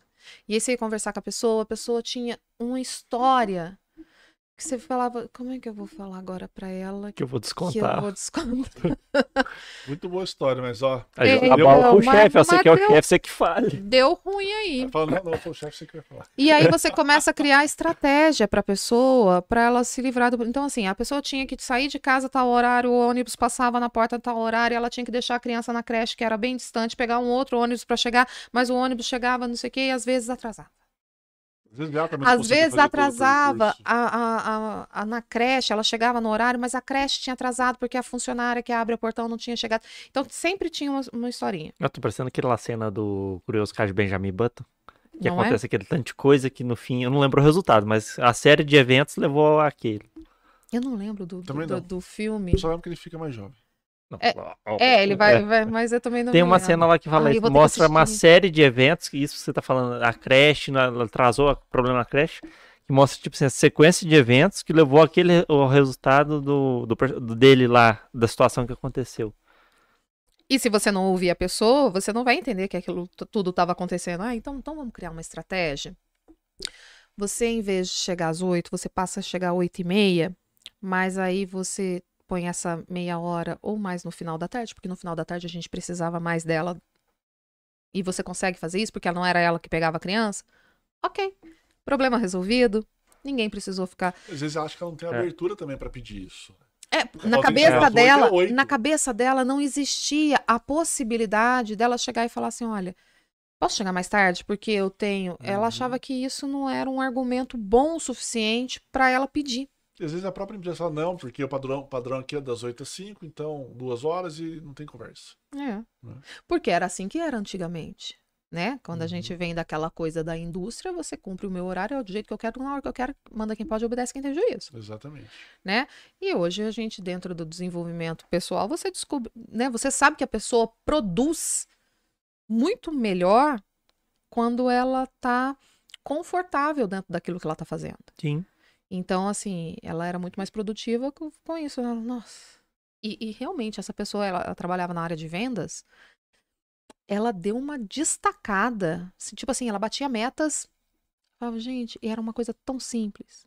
E o meu superior, a princípio, não estava satisfeito com o trabalho dela. Pô, mas toda vez chega atrasado? Não, tem um dia que a fulana não chega no- na hora? Mas vamos tentar. E aí, quando a navalha de Hanlon apareceu a primeira vez que eu ouvi na pós-graduação, é, era falando sobre, sobre isso. Como que você vai é, fazer a gestão de pessoas de uma forma sem prejudicá-las? Porque eu poderia muito bem ter escutado o meu superior, ele falar assim, desconta a hora dela. Olha aqui, fulaninha, descontado, tá? Você chegou. Ela ia ficar super insatisfeita com o trabalho. Sim. A gente não ia saber que o motivo pelo qual ela tinha. E dá aquele climão na empresa. Ela ia trabalhar, tipo assim, poxa. Cara Me chato meu chefe. chegar no horário, não chega e ainda perco É, parte aí- do meu salário. Exatamente. Então, assim, de novo, aquela cascata de, coisa, Uhum. de sucessões de coisas Quer negativas. saber? Eu não vou fazer nada direito. Então, já que eu também não sou reconhecida, né, pelo meu esforço, vou fazer aqui meio nas coxas, não vou bater Ô, Simara, você meta. estava comentando o negócio do supervisor e eu fico pensando assim, ele botou reparo nisso. Eu até comento às vezes com minha esposa, eu falo assim, ó, quando a gente bota reparo num problema, parece que esse problema fica gigantesco, porque vira e mexe ele vai se repetir. Então se Uhum. alguém se fala assim, olha, eu não gosto quando alguém fala é, né? É. Você fala assim, nossa, toda hora, Né? Né? toda hora você começa a falar, essa pessoa não para de falar né. Ou quando, sei lá, alguma outra coisa, não Aí, gosto que a Eu, pessoa eu vou, joga o sapato eu vou no fazer uma confissão. um Eu peguei essa mania de observar o né. Eu vejo uma reportagem, vai estar entrevistando a pessoa, né? Aí eu falo, ai, falou né de novo. Hum, É, mas Né? você tá Né? dando foco, reparo naquilo. Eu acho Nossa, que eu- eu muito, fiquei com né? esse vício. também, não é? É claro que é. Qualquer reportagem que eu vejo, a pessoa fala né no final, ih, falou né. Aí de repente, né, e eu começo a ficar, Ai, né não, né não. larga a mão disso, né? É. Ai, não, né não. Mas, ô, Lucimar, e quando é o problema da Peraí, empresa... eu responder rapidinho. Ô, desculpa. É, o que, que, que que é o, o legal? Não é legal. A diferença entre um bom gestor, um líder e um chefe. O chefe, ele não, não vai se importar com a- uma equipe. Eu não vou tentar melhorar. Eu, eu sou seu superior, vou te dar uma ordem e você vai fazer, porque quem manda nessa Bodega sou eu. Nessa bodega sou eu. Entendeu? É assim que funciona. O líder, ele não tem essa visão. O líder é, eu observo que você não está produzindo tanto quanto eu gostaria. Eu preciso criar mais habilidades em você para você ser um mais produtivo e para você fazer a minha equipe ficar boa e girando, hum, é, produzindo mais Uhum. né? Então ela vai, ele vai te capacitar. Eu vou olhar uma Mas falha. ele bota reparo. Ele Bota fica- fica- reparo, é, ué. ele fica Para você ser um líder, para você estar ali num cargo de superior, você tem que ter uma visão sistêmica de tudo. De todos os seu- o- os seus abaixos, né? Os seus encarregados. Uhum. Então você precisa ter uma visão do todo disso. Sempre um senso crítico, né? Analisando. É, mas não é uma cri- com criticidade. É, não é uma crítica destrutiva. Não. te diminuindo, te, menos, é, te colocando no lugar inferior. É uma crítica para você melhorar. Né? Para Uhum. você ser você ser melhor, para você fazer algo melhor. Só um exemplo rapidinho. Eu lembro quando eu era síndico de um prédio, eu Ai, descia. síndico do prédio. É, olha que importante. Ele era síndico. Ah. Eu descia com Esse o cara é um ouvido atento. horror. Ah, Sabe? Aí estava um barulhinho, sei lá o que, sei lá o que. Será que é um vazamento? Será que é isso? Será que é Sim. aquilo? Quando eu não era mais síndico, eu meio que desligava a chavinha. Então, se tinha barulho ou não, não me importava. Isso é mais ou menos o que um líder tem que fazer, né? É, Ele fica olhando, reparando, para ver se tá tendo alguma coisa diferente, para poder melhorar aquilo. Mais porque aquilo, isso, né? aquilo é sua responsabilidade, né? Então, assim, quando você tá em casa, é, quando você tá descendo o seu prédio, você começa a ouvir um barulho, sei lá, de água escoando o tempo todo, falando, mas será que isso é vazamento? Será que que, que é? Porque eles vão te cobrar. Os Uhum. moradores vão chegar para você e vão falar assim: olha, tá, o aumento da, da água aumentou. Vai ter uma Não, mas cobrança. há três dias você não ouviu, você não viu? Você não prestou atenção nisso? Mas como que você pode ser síndico se você não tem a capacidade de olhar para tudo? Uhum. Então, assim, você vai tendo é, posições que vai te abrindo e te capacitando para fazer as coisas. Né? Acho muito interessante fazer essa correlação quando a pessoa tem nenê novo em casa. Vai lá, Você não dorme mais. Quando a criança tem bebê em casa, é você fica atento a tudo. A Né, tudo, não é? é cansativo. Claro que é cansativo. Mas você fica atento. Se a janela tá ou não tá aberta. Se a hora do banho vai ter um vento, uma corrente que vai passar ou se não vai. Se a fruta tá no, no na temperatura legal, se Se tá não sei o papelzinho quê, no se- chão que ela colocar na boca. você você vai ficando, você vai, você vai despertando o seu olhar para as coisas que você está vivenciando, né? E é muito, in- né? Ah, Eu fiquei quieto. Gente, eu falo muito, né? Eu sou mineira, uai. É, você vai ficando atento a essas coisas. Igual ele acabou de falar, ele não falou do né? Eu já gravei esse negócio, falei, ai, falei, hum, errei. Você vai ficando atento às, às, àquilo que você está vi- tá vivenciando ali. Então você vai. A, a sua atenção vai ficar voltada para aquilo. Né? Não falei. Gente, eu não falei. Agora eu falei pra E foi ele- provocar. Foi ele que falou. Tá me imitando? Ai, enfim. Você vai ficando atento. Então, o que, que é- te torna um bom profissional, um bom pai, é, um bom companheiro? Quando você fica atento a esses sinais. Você estava lendo aí é, As respostas. as respostas que, que o chat GPT fala sobre relacionamentos, e aí fica atento, atento aos sinais Sim. que ela fala aí. É uma dica. Era uma das dicas. Esse ponto é crucial para os relacionamentos tóxicos. E essas coisas são muito sutil durante o início de um relacionamento. Então, de repente, eu tô com uma blusa um pouco mais decotada, começo a me relacionar com você, você fala assim: "Nossa, mas seu decote, hein?" Aí eu gravei aquela informação. Ah, então, eu sei que ele não gosta muito desse decote, eu vou pôr um pouquinho mais para cima. Mas eu gosto do decote. Ou sei lá, eu gosto da calça amarela que eu uso. E você, nossa, você vai com essa calça amarela? Mas de novo, essa... é sutil essas pequenas coisinhas que vai te limitando e a gente não percebe. Como que isso vai mudando o comportamento do outro. E as pessoas, quando elas têm tendência a ser tóxicas, elas são muito manipuladoras. Eu vou te manipular de uma forma que você não vai perceber e você vai achar que eu estou cuidando de você. E ela faz isso de forma consciente. Consciente. O manipulador, ele é consciente. É, desconectou. Conectou aqui. Foi mal, foi mal. E isso é de uma forma consciente. Então, assim, eu sei o que eu estou fazendo com você.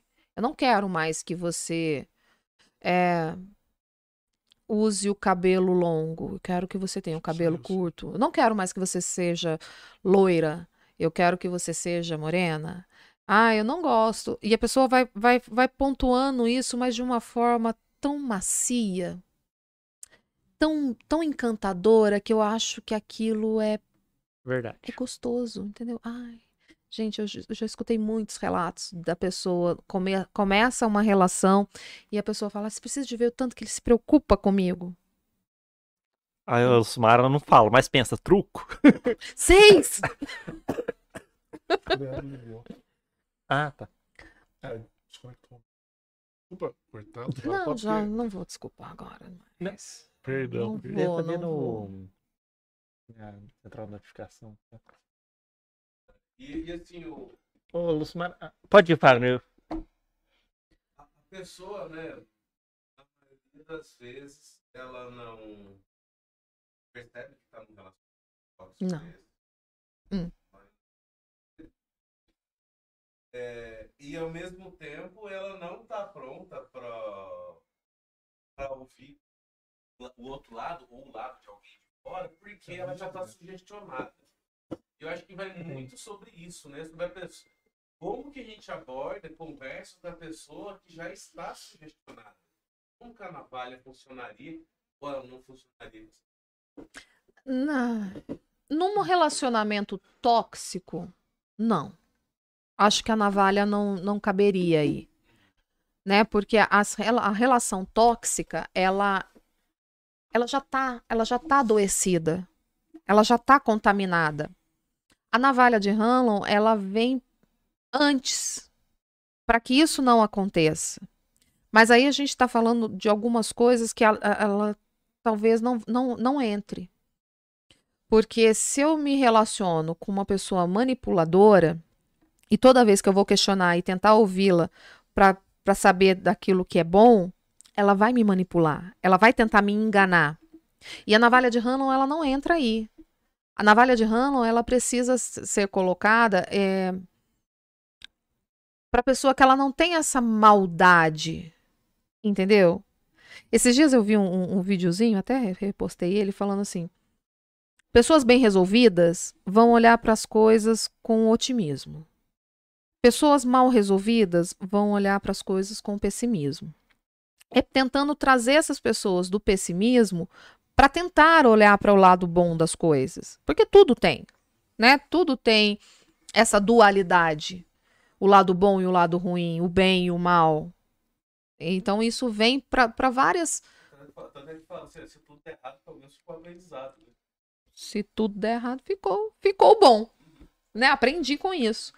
É, mas aí a navalha ela não entra nessas questões tóxicas, entendeu? Não dá para você olhar para uma pessoa que agride o companheiro é, como algo. Vou, ter- vou ver o lado bom disso. Todo mundo disse é só terminar o relacionamento. tá Não, não dá para você pegar nisso, entendeu? Então, assim, é, é, os relacionamentos saudáveis, a, a navalha cabe.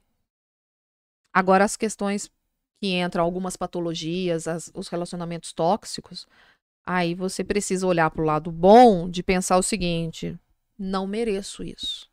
Eu não mereço uma pessoa que me agride verbalmente, fisicamente. É, eu não preciso de uma pessoa por carência. E aí ser para você e você tomar uma atitude para sair daquela relação, né? Porque a gente às vezes é, quando eu estava na faculdade eu fiz estágio no fórum. E as os relatos que tinham na época era assim, mas ah, então me, me bateu, eu apanhei e não sei o quê. Mas por que que você não sai dessa relação? Porque eu tenho dependência ou emocional ou financeira. Então, assim, as pessoas às vezes até tinham vontade, mas assim, o medo de não ter o que comer era maior do que a dor de levar um, um soco. Então, assim, são, não cabe na onde a, as coisas estão adoecidas. Elas são para relacionamentos saudáveis. E agora. Cortou assim. Ou não sei quantos, se você quiser. Ai, meu É, Deus. é, é, dicas pra perceber se você está num relacionamento tóxico. Ficar. Cara, você tem que ficar muito atento da, a- aquelas pequenas coisas. Essas pequenas criticazinhas que começam no relacionamento. Comprimento da roupa, o, o estilo de, né, o estilo de roupa da pessoa. A pessoa vai cortando as arestas, mas de uma forma muito sutil. Ah, gosto de ir no bar tal. Aí eu começo a sair com você, eu ia muito no bar tal, e aí a pessoa fala: Ah, mas você vai lá de novo? Entendeu? É doce. Soa macio essa fala. Aí você fala: Ai, não quer que eu vou, mas tá, tá com ciúme, ai, tá me protegendo. Ah, mas lá. A sua amiga não é uma pessoa tão legal assim. Você viu o que, que ela falou? Ela vai te minando. Então fica, fica atento a essas falas. Só que quando você começa um relacionamento, geralmente há um encantamento. Eu fico encantada, a pessoa fica apaixonada e não percebe. Ela não consegue perceber essas pequenas coisas que a pessoa vai fazendo. Se a pessoa te eh, limita com roupa, com lugares, com pessoas, já dá uma ligada na sua antena aí. Entendeu? Já fica meio assim, mas por que que eu não posso? Tem pessoas que vai minando, vai afastando a própria família. Ai, mas não vou lá na casa da sua. Que tô, começo a namorar com você, aí a pessoa fala assim: ah, não vou lá naquela, na sua tia, não. Nossa, aquela sua tia fala umas coisas. Aí o que, que eu deixo de fazer? Eu paro de ir na minha tia. Porque ele, ah, ai, não, não vou não, porque eu queria tanto ficar com você. Aí a pessoa começa a ser encantadora. E, ah, a gente podia ficar em casa, vamos assistir Netflix. Ou me ofertar algo mais é, interessante para fazer. E aí você vai se afastando, você vai se afastando, você vai se afastando. E aí, na hora que esse manipulador conseguiu afastar todo mundo de você, é a hora que ele começa a mostrar para que, que ele veio. Aí vem a primeira agressão, e essa agressão pode ser uma agressão verbal, um tom de voz mais alto, pode ser algo que vai te deixar um pouco mais constrangido na frente das pessoas, pode ser, enfim, pode ser N coisas. Aí, de repente, esse tom de voz já vira um tapa na mesa. Depois desse tapa na mesa, já vem você passar e te dar um tapa mais forte no seu braço. Mas eu não te falei que era, não sei o quê. Até que isso vira um soco. Né? Até que isso vira um espancamento. Então, assim, a pessoa nunca vai começar um relacionamento, uma semana depois a pessoa vai ser espancada. Isso é meio gradativo, né? A não ser um caso de feminicídio, Sim. tá? Um caso de feminicídio, não. Mas isso não vai acontecer assim. Eu começo a me relacionar com você, amanhã você vai me pegar e me dar um puxão de cabelo. E, enfim. Né? Se não tem a minha permissão, não vai rolar. Então você tem que ficar atento a isso. E o encantamento, às vezes, a paixão faz a gente não ver essas coisas. Essas pequenas coisinhas indo acontecer. Mas, mas essas Ah. pequenas coisas são, às vezes, coisas que qualquer pessoa faria. Por exemplo, você comentou de um decote. Às vezes, uma pessoa que não tem a intenção de ser é, isso, fala, ah, mas você não tá meio vulgar, alguma coisa do gênero que fala isso. Ou então falar que a tua tia é muito chata. Uhum. É, é- é fala- são falas que você estava comentando que pra mim são às vezes triviais entre as pessoas, mas que talvez não leve a esse lado pra frente. Uhum. Você- porque Mas se daí você você tá- todo mundo nessa fase que faz, aí talvez corte todo mundo na sua vida. Não é? Não. Não, teoricamente, eu não sei, cara. você- É muito contexto. Não, mas, por exemplo, voltamos, a, maioria, pelo voltamos um pouquinho, então, na escolha do dedo podre. falando, sabe? Voltamos um pouquinho na, na, na fase do dedo podre. Todo mundo, isso é É, generalizando não, claro. né? Mas ouve. Todo mundo meia É, dúvida. Você escuta. é uma É uma fala que comum. aparece na sua vida. É. Entendi.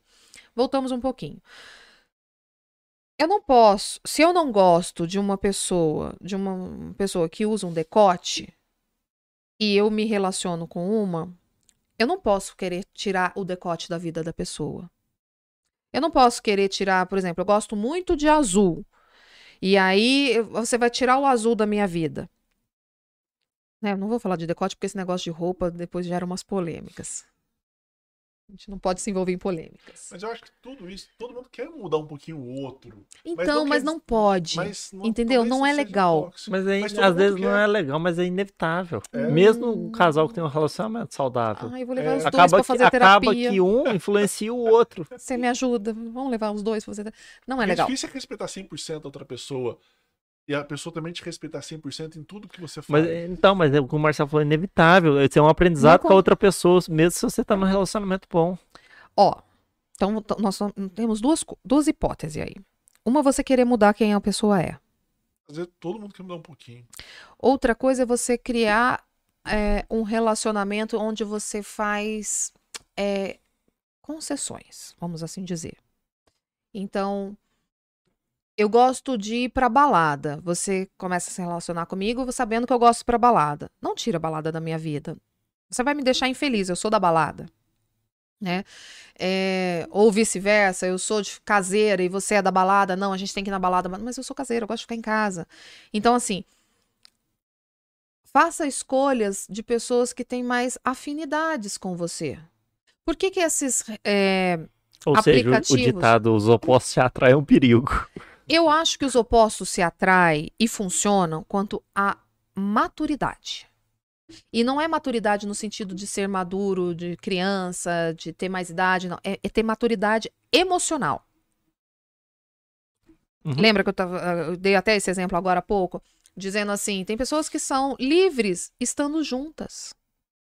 E tem pessoas que são presas estando juntas e tá tudo bem. Então, se eu tenho maturidade, é, sem ser a maturidade, se eu tô me relacionando com você e você não gosta de determinada coisa e eu quero que você deixe de fazer, eu tô querendo que você se adequa àquilo que o meu ego quer. Entendeu? É uma questão meio egóica e meio egoísta. Eu quero que você mude porque vai ser melhor pra mim. Por quê? Porque eu não gosto. Mas, de certa forma, o outro satisfaz o ego do. do- Não, a gente só satisfaz o nosso próprio ego. Então, por isso, que, por isso que é inevitável o outro mudar. É, mas você pode o ego. escolher pessoas. Aí, aí voltamos à questão da escolha. Não adianta eu querer. Eu sou religiosa. Vai namorar Querer- um ateu.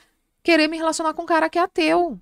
E querer é- Mas tem a transformar isso. possibilidade Mas isso é- de 50% da, do ateu virar religioso ou da religiosa também virar ateia. Pode também se tornar um inferno essa relação. 99% da treta. Sim, concordo plenamente. 99% A treta de vai dar rolar, treta. né? Mas eu tô trabalhando. Fazendo piada dentro de casa, crente. Vai. É, mas ele teria que respeitar, né? E Então, ela respeitar. Mas aí eu tô trabalhando Então, com 1%, mas aí você que tem dá que ter- certo. Quando você vê- pega a questão do respeito, eu não posso ficar assim, lembra, gente? Esqueço disso. Quando você é, se relaciona e você consegue respeitar a opinião do outro, pode ser que o relacionamento dure. Mas você quer respeitar, mas você quer mudar, entende? Eu não vou Então, ficar mas fazendo não- piadinha, mas eu quero levar pra igreja. Então, ao mesmo tempo que um tá tentando é, fazer piada, o outro tá com a Bíblia debaixo do braço tentando arrastar o outro pra igreja. Então, pra que, pra que entrar num relacionamento assim? Pra que entrar num Não, mas relacionamento caso assim? que Mas a tem gente tá gente que comentando, É mais chamativo. Mas voltando a esse caso que você falou que em tese pode ser indícios de uma relação tóxica, talvez a diferença que tá entre a maioria das pessoas e o cara que vai ter a relação tóxica é a cabeça dele. Porque a maioria das pessoas às vezes comete esses mesmos equívocos. Então, mas aí você pegou e falou assim pra mim: essas frases costumam ser corriqueiras. Triviais. Exato. É, triviais. Você ouve. Quando você ouve isso de um manipulador que vai fazer a sua relação virar tóxica, ele, ele sabe que ele está fazendo isso. Mas você É que algo- tá se relacionando, você não sabe. Exatamente, por isso que você é a vítima do tóxico. Então, Você é a vítima do manipulador. tese, começa meio tóxico ou não, a depender da cabeça do manipulador. Você já teve uma relação tóxica? Não sei. Vamos fazer Não. terapia agora. É, Não, porque assim, ó. Mas, e, por exemplo, vamos supor, e quando É? o terceiro de fora observa que o outro mudou acho que não, né? é, o parceiro, e isso fez bem. Então, essa, essa questão aí é interessante. Porque assim, a por gente exemplo, vai vamos supor, mudar se relacionando. É, tá lá, vamos pegar o caso de adolescentes. Uhum. a, a- começa a se relacionar, tem algumas incompatibilidades, mas dá certo. Hum. Aí, vira e mexe, você escuta o pai ou a mãe falando, é, ela ou ele namorar tal pessoa fez bem, ele mudou muito ela que ela tá melhor. Tá. Ou ele, ou ele, ou ela mudou ele. Sim, mas a gente tá falando de um relacionamento adolescente, onde a Mas gente vai descobrir... Mas pode ser adulto. Não, eu dei porque Não, eu essa entendi, frase fez bem, fez bem. Entendi. O terceiro avaliou. É, uma pessoa de fora avalia, Isso, ai, fez que tão consegue bem. ver muito melhor. Mas dentro da concepção desse terceiro. Dentro da, do ponto de vista desse terceiro. É claro que, às vezes, você faz. é, se relaciona com pessoas que vai te acrescentar e a partir do momento que você acrescenta algo, você absorve aquilo e você tende a melhorar. Não, Mas você é uma pessoa melhora não é uma isso. mudança do outro no outro? Como é que é? O incremento não é uma mudança do outro no outro? Mas não é uma coisa meio que imposta. Mas é uma mudança. É uma mudança, mas é diferente eu falar pra você assim: ah, muda a capa do seu celular. Muda mesmo, porque ela tá ruim, tá desbotando. É.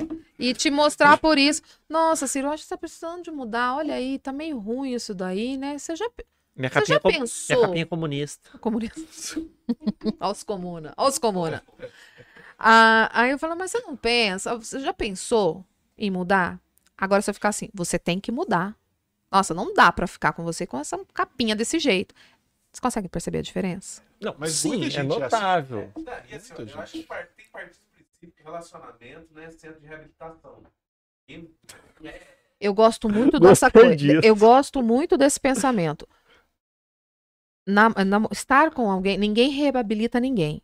Então, assim, você teve um relacionamento que não foi legal, te criou inúmeros traumas. Aí, para o seu próximo relacionamento, você projeta tudo aquilo. A pessoa que vai viver com você, ou ela aceita todas as suas projeções e tenta te ajudar, e aí essa pessoa não vai ser sua companheira, vai ser seu terapeuta, vai ser seu, né? Vai ser sua clínica. Você vai, né? E, e não é legal, O terapeuta tem que ser os amigos. né? Não é legal esse tipo de relação. E por isso que aí vem um pouquinho que você disse antes. É se curar. Então, assim, eu tive um relacionamento que não foi muito bacana pra mim, foi traumático, me deixou um monte de lacunas. Então, vamos fechar isso, vamos costurar isso em você, pra depois você pensar em trazer alguém pra sua vida? Porque ninguém é obrigado a ficar aguentando é, erro dos outros. Não é? Mas, Mari, por que, que você fica. Não, você não, tá? Ah, obrigada. É, é. Mas peraí, antes de você perguntar isso, deixa eu só perguntar uma coisa rapidinho. Era rapidinho, que era no contexto. Ah, Eu tá. prometo- E é uma pergunta que mandaram. Tá. Então ganho bônus. Ah, tá. Por eu que, que as pessoas tendem a romantizar ex-relacionamentos, às vezes? Ai, carência pura, Entendeu? gente. Então, por exemplo, ah, eu tive um relacionamento, terminei, porque ele era. Aí de repente passou um ano, nossa, a pessoa Virou não um santo. É. Virou um santo. a tipo Porque a pessoa às vezes sente falta, não é da pessoa, era do contexto. É muito comum você ouvir isso de pessoas que eram casadas e se separaram. Enfim, não só casados, qualquer pessoa que tem um relacionamento se separou, né? E aí, ai, mas era tão bom, aquela pessoa me fazia tão bem, porque, ai, ele, ai, a gente ia, sei lá, passear em cachoeira, a gente fazia passeios, bababá. Se isso era saudável pra você, se isso era gostoso pra você, Por que você terminou? por que, que você não? Por que, que você não faz? Você não precisa da pessoa para fazer alguma coisa que você sente falta. Eu já escutei uma vez falando assim: nossa, eu gostava tanto de quando a gente estava junto e a gente ia para a cozinha, a gente abria uma garrafa de vinho. Quantas vezes você fez isso depois da sua separação? Nenhuma. Por quê? É algo que você gosta de fazer? Ai, porque me faz lembrar dele, porque ele faz não sei o quê. Ou porque assim eles não perdem a graça, sabe? É. Ah, mas não, porque eu não quero fazer sozinha. Mas é algo que você gosta. Então, assim, quando você se prioriza, você põe lá você em primeiro lugar. Então, eu gostava da vida. Gostava da vida de casada. Então, eu gostava de dos momentos. Mas o que que você gostava da. Quando é da pessoa, quando você ainda tem muito afeto pela pessoa com quem você se relacionava, se você consegue identificar aquilo como um grande sentimento, acho válido a pessoa tentar uma reconciliação, tá? É, às vezes terminou por um motivo, enfim, meio vezes terminou bobo. porque não quer mesmo estar com ela, mas fica toda hora fazendo comparação com a atual. Sabe assim? Não, essa pessoa tem que fazer terapia. Essa pessoa tem que fazer terapia, terapia, terapia. Porque acontece também, né? Às vezes ele termina um relacionamento, tá em outro, fala assim, nossa. Aí você meio que compara, ah, tá vendo? Que se fosse, é, se fosse nesse caso em específico, com a outra, tava tudo certo. Então. e fica nessas comparações. E aí vem um- umas coisinhas assim. Por que que terminou? Né? Porque quando você termina numa situação é, impulsiva, Uma briga tal. é, ah, não sei o que, então, então vai embora. Não quero mais. Acabou. E aí foi. Foi embora. Bloqueia. Bloque, bloque. Tchu, tchu, tchu, Acabou. Só que aí vai passando os dias, você vai sentindo falta. E eu acho interessante, às vezes, você se distanciar de uma situação que estava ruim. Às vezes estava brigando muito, às vezes não estava entrando em acordo. Toma um pouco de distância para você ter clareza. E você pensa, às vezes você se distanciar de uma situação que está muito confusa e que você está ali ansioso, gerando algum, algum sentimento com relação a. Dá uma distanciada. Entendeu? É a mesma coisa de eu estar aqui assim, ó, olhando nesse aqui. Se eu me afastar um pouco, eu tenho uma visão melhor. Ah, era o microfone. Ah, é um microfone, não era só, entendeu? Você consegue fazer essas identificações e aí você toma decisões. Mas isso já foi desgaste mesmo. Então, largou, mas se foi um historinhas. desgaste por conta de uma rotina que vocês não estavam entrando em, em acordo, vocês se afastaram, perceberam que, que se gostam, que ainda existe afeto, vamos tentar uma aproximação, vamos tentar mudar essa rotina que estava ruim, e aí você vem com propostas novas. Né? Então, olha, eu percebi que aquilo não era legal pra gente, de repente a gente pode mudar. É, aquele ciclo de amizade onde a gente estava não era tão bacana assim, que tinha pessoas que estavam tentando contaminar a gente e a gente estava dando ouvido. Então, de repente, a pessoa vai vai vai moldando o que, que é do relacionamento. É, isso acontece até quando há, por exemplo, traição. Às vezes a pessoa traiu e eu, eu falei isso esses dias atrás na, na- nas minhas redes. A gente não. A pessoa, quando ela é traída, ela carrega muita culpa.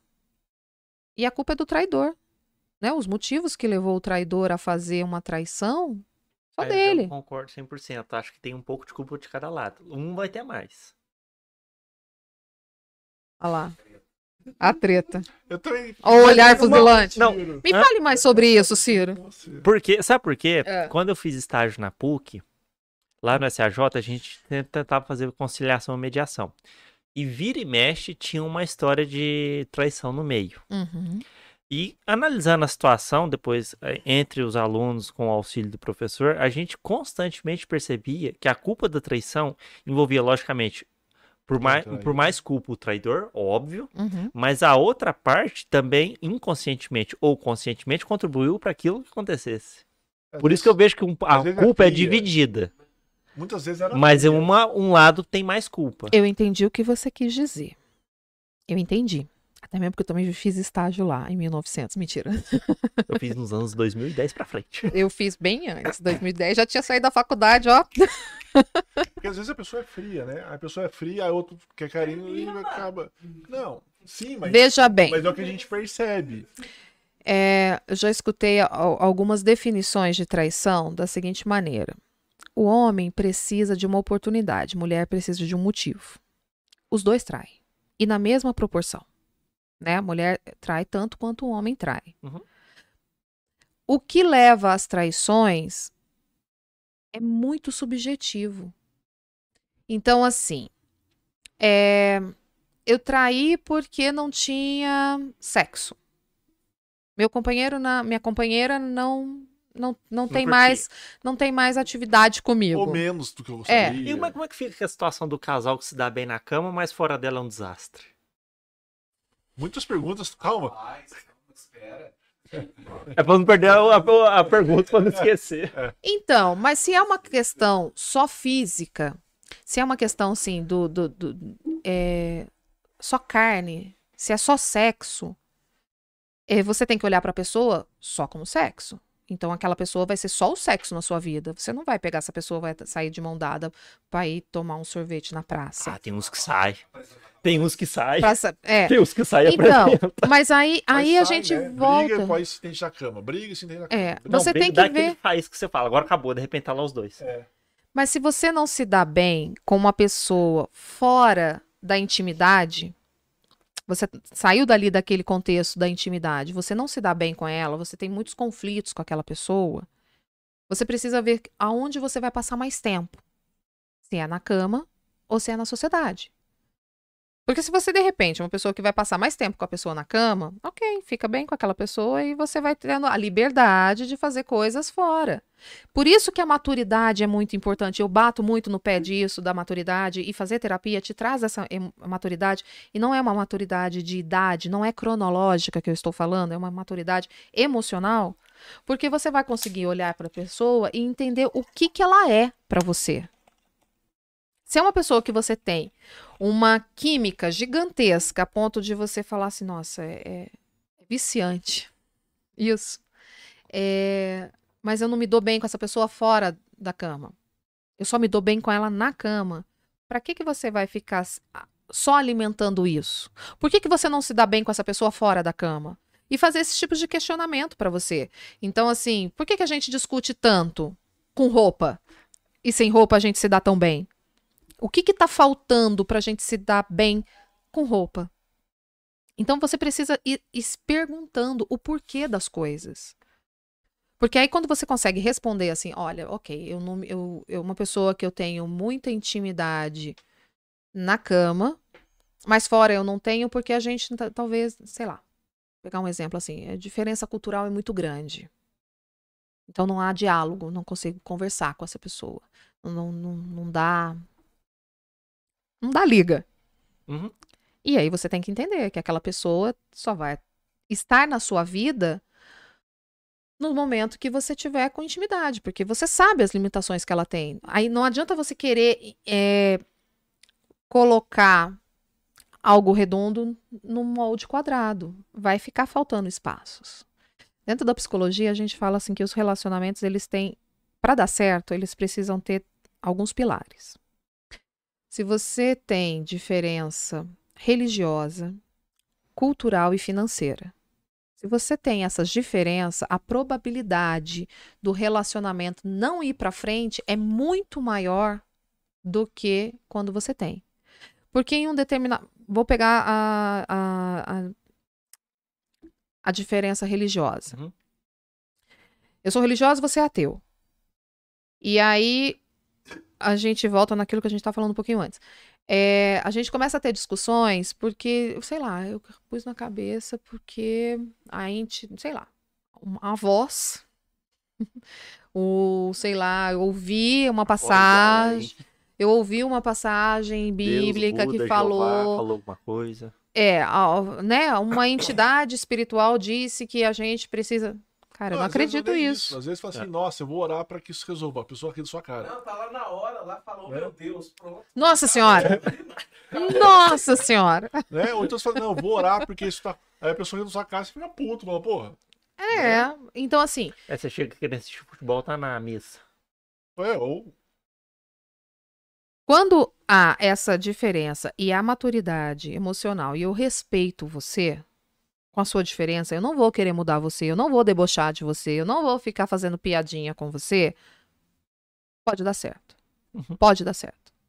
A partir do momento que eu tento converter você, eu falo, não, mas vou te explicar, Deus existe. Você é ateu. Isso foi uma escolha que você fez na sua vida. Você por qualquer motivo. Não adianta eu querer falar pra você que a minha fé vai, vai te mover, vai fazer não sei o que, não sei o que. Porque pra mim ela funciona. Só que pra você não. Eu posso conversar com você e, te, e se. Aí vem a navalha de ramo de novo. Você ouvir o lado bom das coisas. E se de repente você estiver aberto a me ouvir, você pode começar a tentar entender um do lado do outro. Acontece às vezes, uma pessoa é católica, vai lá e casa com um evangélico, e de repente eles se convertem numa única religião, porque os dois acreditam que ter uma, uma Religião única. única. seria bom para a criação dos filhos, para a vivência do casal. Então vamos optar, então não vamos ser nem evangélico, nem católico, vamos ser espírita. Tô dando um exemplo bem generalizado, não tô Uhum. pondo as questões religiosas que aí tem. É, pode funcionar. Mas é só nessa situa nessas situações. Tirando disso, ela não funciona. A cara dele. Gente, Gente, eu queria filmar todo mundo aqui no estúdio, eles estão tudo assim, ó. Tá todo mundo fazendo terapia coletiva aqui. Nossa. Nesse caso que você comentou, o que eu percebo às vezes é que a pessoa, ela, em tese, respeita, mas ela não respeita. Porque na primeira oportunidade que ela tem de estar com familiares ou amigos, ela tripudia da outra. Então, por exemplo, ah, um, um- uma pessoa religiosa e uma pessoa que não crê em Deus. Aí, a que não crê em Deus, quando vai no ambiente, no círculo dela, começa a rir da outra. Com ela lá. Mas em casa ela tá respeitando. Em casa não Entendi. fica lá nada, chega lá com os amiguinhos e faz piadinha. Ou o contrário. Mas é a pessoa Né? tentando preencher o próprio senso de superioridade. É, mas ela, exatamente, mas ela em tese está respeitando. Não, respeito sua fé, ou respeito sua ausência de fé. Aí na hora que chega num contexto em que tá com os amigos religiosos, fala assim, ah, ele não crê em Deus. Como é que ele que ele não crê em Deus? Meio que debochando. É, debochando. Ou o contrário, tá vendo? Aqui, ó. Cheio de ateu, aqui, ó, crê em Deus, ai que burra. Sabe que negócio? Olha que situação. É. E isso eu vejo com muito casal, Hum. não no aspecto religioso, mas quando tem a oportunidade de sentar com uns amigos, começa a desancar o, ca- o outro. Mas o que, que é isso, gente? Então, O que parecia ter um respeito, de repente falou, sabe assim? eu, eu entendi.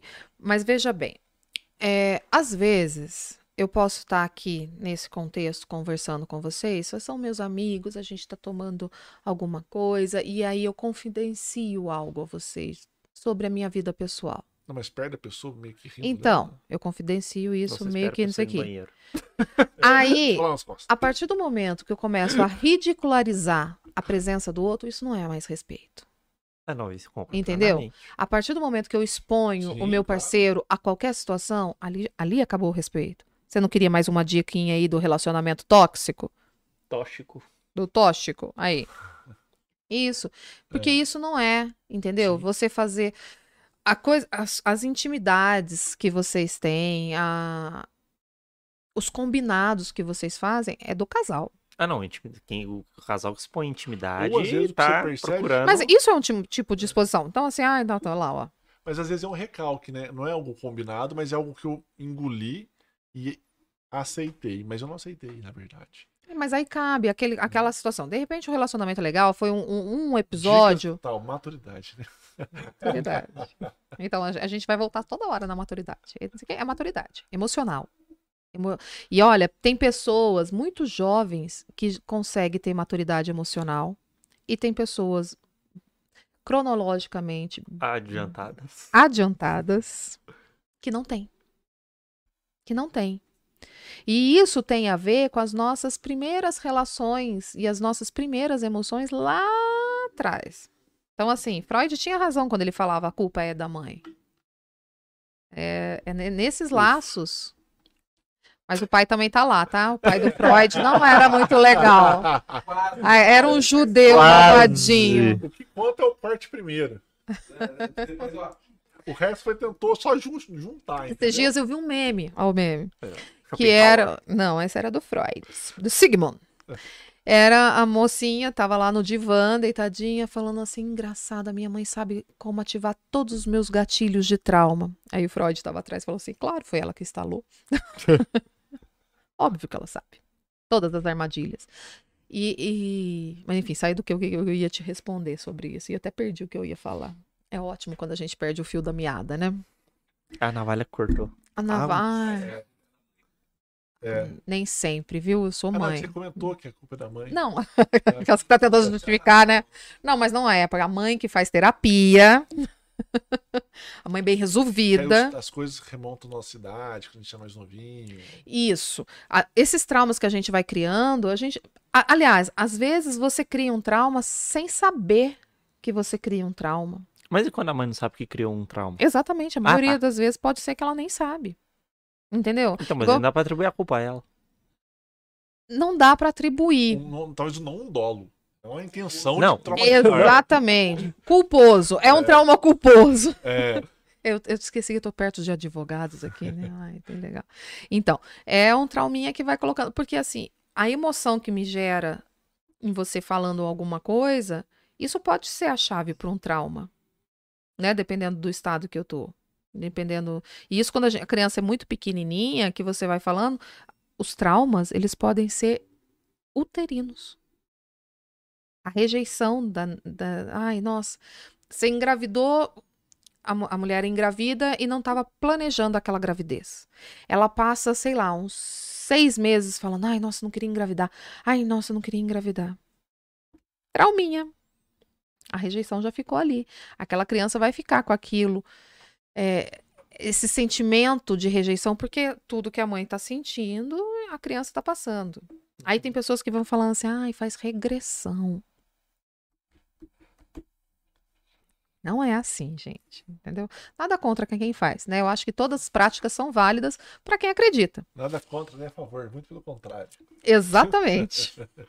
Mas eu, né, eu fiz psicologia, eu gosto das coisas cientificamente comprovadas, embora tenha um questionamento com a psicanálise aí, mas é, tá lá, entendeu? Deu origem a tudo isso.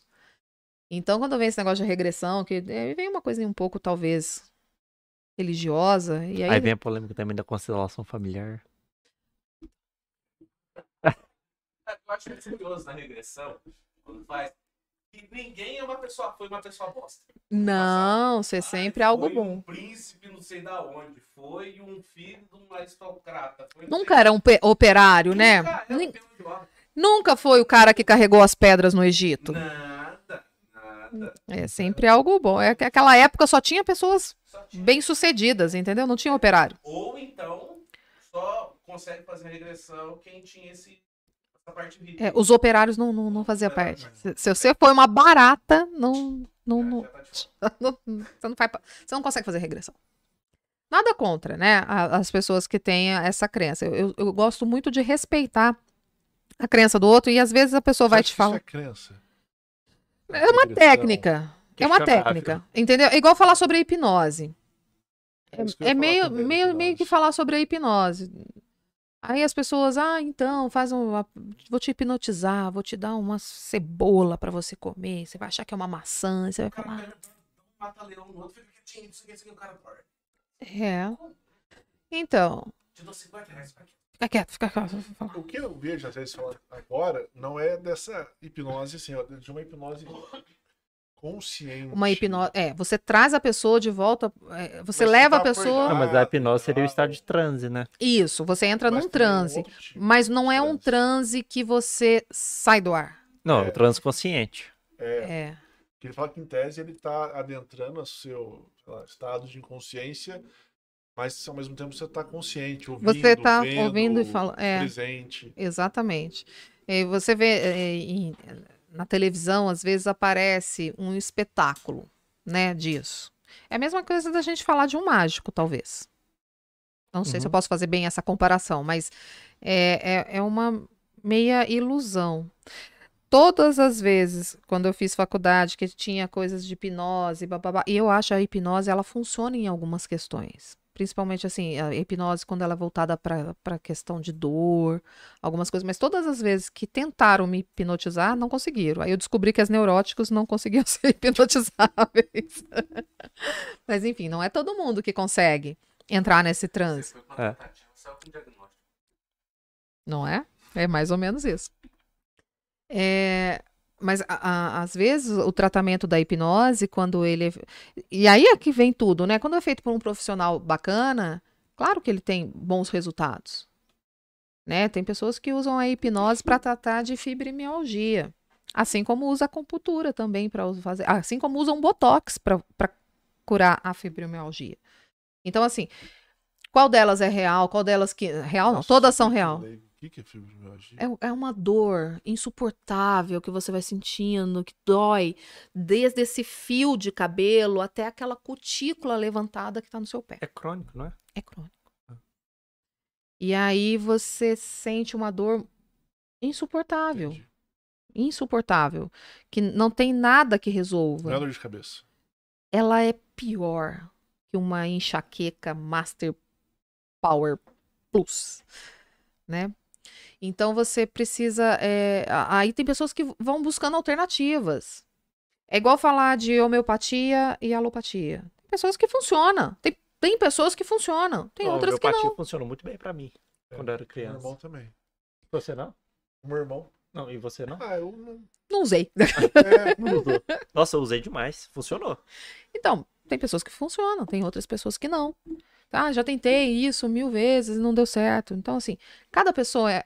Cada indivíduo é um ser, cada, cada pessoa é muito subjetiva dentro da- das opiniões que ela tem, dentro das coisas que elas acreditam. Então, assim, eu, eu gosto muito de pegar essa, essa, essa, essa abordagem de que vamos ouvir o que, que a pessoa tem para dizer, vamos, vamos escutar. Me lembrei de um caso de uma paciente, logo quando eu me formei, eu tive uma paciente que ela era do candomblé. E aí ela ia me contar as coisas e ela se referia a uma entidade que, que se incorporava, que chamava pai, pai alguma coisa. Pai Zé. Não- me lembro o nome da entidade em questão. E aí toda vez ela ia me falar, ah, então, porque meu pai fulano. E aí ela tinha um pai biológico, ela tinha um pai de criação e ela tinha um pai espiritual. E aí ela ia faz- contando as coisas e eu ficava assim, mas peraí, de quem você está falando? Eu precisei, eu não sabia qual pai que era. Eu ficava meio confusa de, de que tá tava é. Haja dinheiro. três lembrancinhas, né? Ainda É. bem que não era nome russo. Não é? Como assim? Não entendi a referência nome russo. Ah, tem uma vez que eu falei. Guerra Paz, lá e Crime e Castigo, dá o que fazer pra entender os nomes sabe? Ah, tá. Porque você não sabe- É, aí você não sabe se esse é aquele, aquele é o Zamba. outro, entendeu? Entendi. É uns nomes muito difíceis. Mas aí, o que que... Era difícil. Então, assim, se eu não fosse... é, A minha opção na época foi, deixa eu estudar o candomblé. Deixa eu entender como que é essa, cult- nessa religião. Como que eles entendem. Eu precisava entender como eles entendem para eu conseguir ajudá-la. Entendeu? E não... E a minha crença talvez não, não, não batia com o entendimento dela de quando ela falava dessa entidade espiritual. Né? Volta, Em volta. momento nenhum eu queria falar pra ela assim: olha, essa entidade não existe, você tá sendo psicótica, isso é loucura da sua cabeça. Se as vozes falar com você, entendeu? Não era isso. Eu precisava en- entender e respeitar a cultura dela. Pra Sim. conseguir ajudá-la. E é uma crença dela. Não, cabe a mim mudar. Não cabe a tera- o terapeuta, enquanto tá atendendo uma pessoa, mudar alguma coisa. É você que muda. A pessoa que vai mudar alguma coisa. Então as pessoas falam assim: eu vou na terapia. É muito engraçado isso. Ah, eu vou fazer terapia, que não sei o que, tal, tal, tal. Mas ela não me fala nada. O que, que eu tenho que fazer? Ué, claro que não, gente. Ela é conselheira. Não vou falar o que você tem que fazer. Né? Isso Vai que daí. dá errado, né? Né? Ah, não, porque é fácil. Você delega pra terceira uma decisão que se você tomar se frustrasse é culpa, né? Exatamente. Você- Exatamente. Isso é do outro, né? As decisões do outro, o outro tem que tomar. Deixa ele lá com as, com as coisinhas dele. Fui na terapia, mandou eu largar, larguei, tô, tô sofrendo.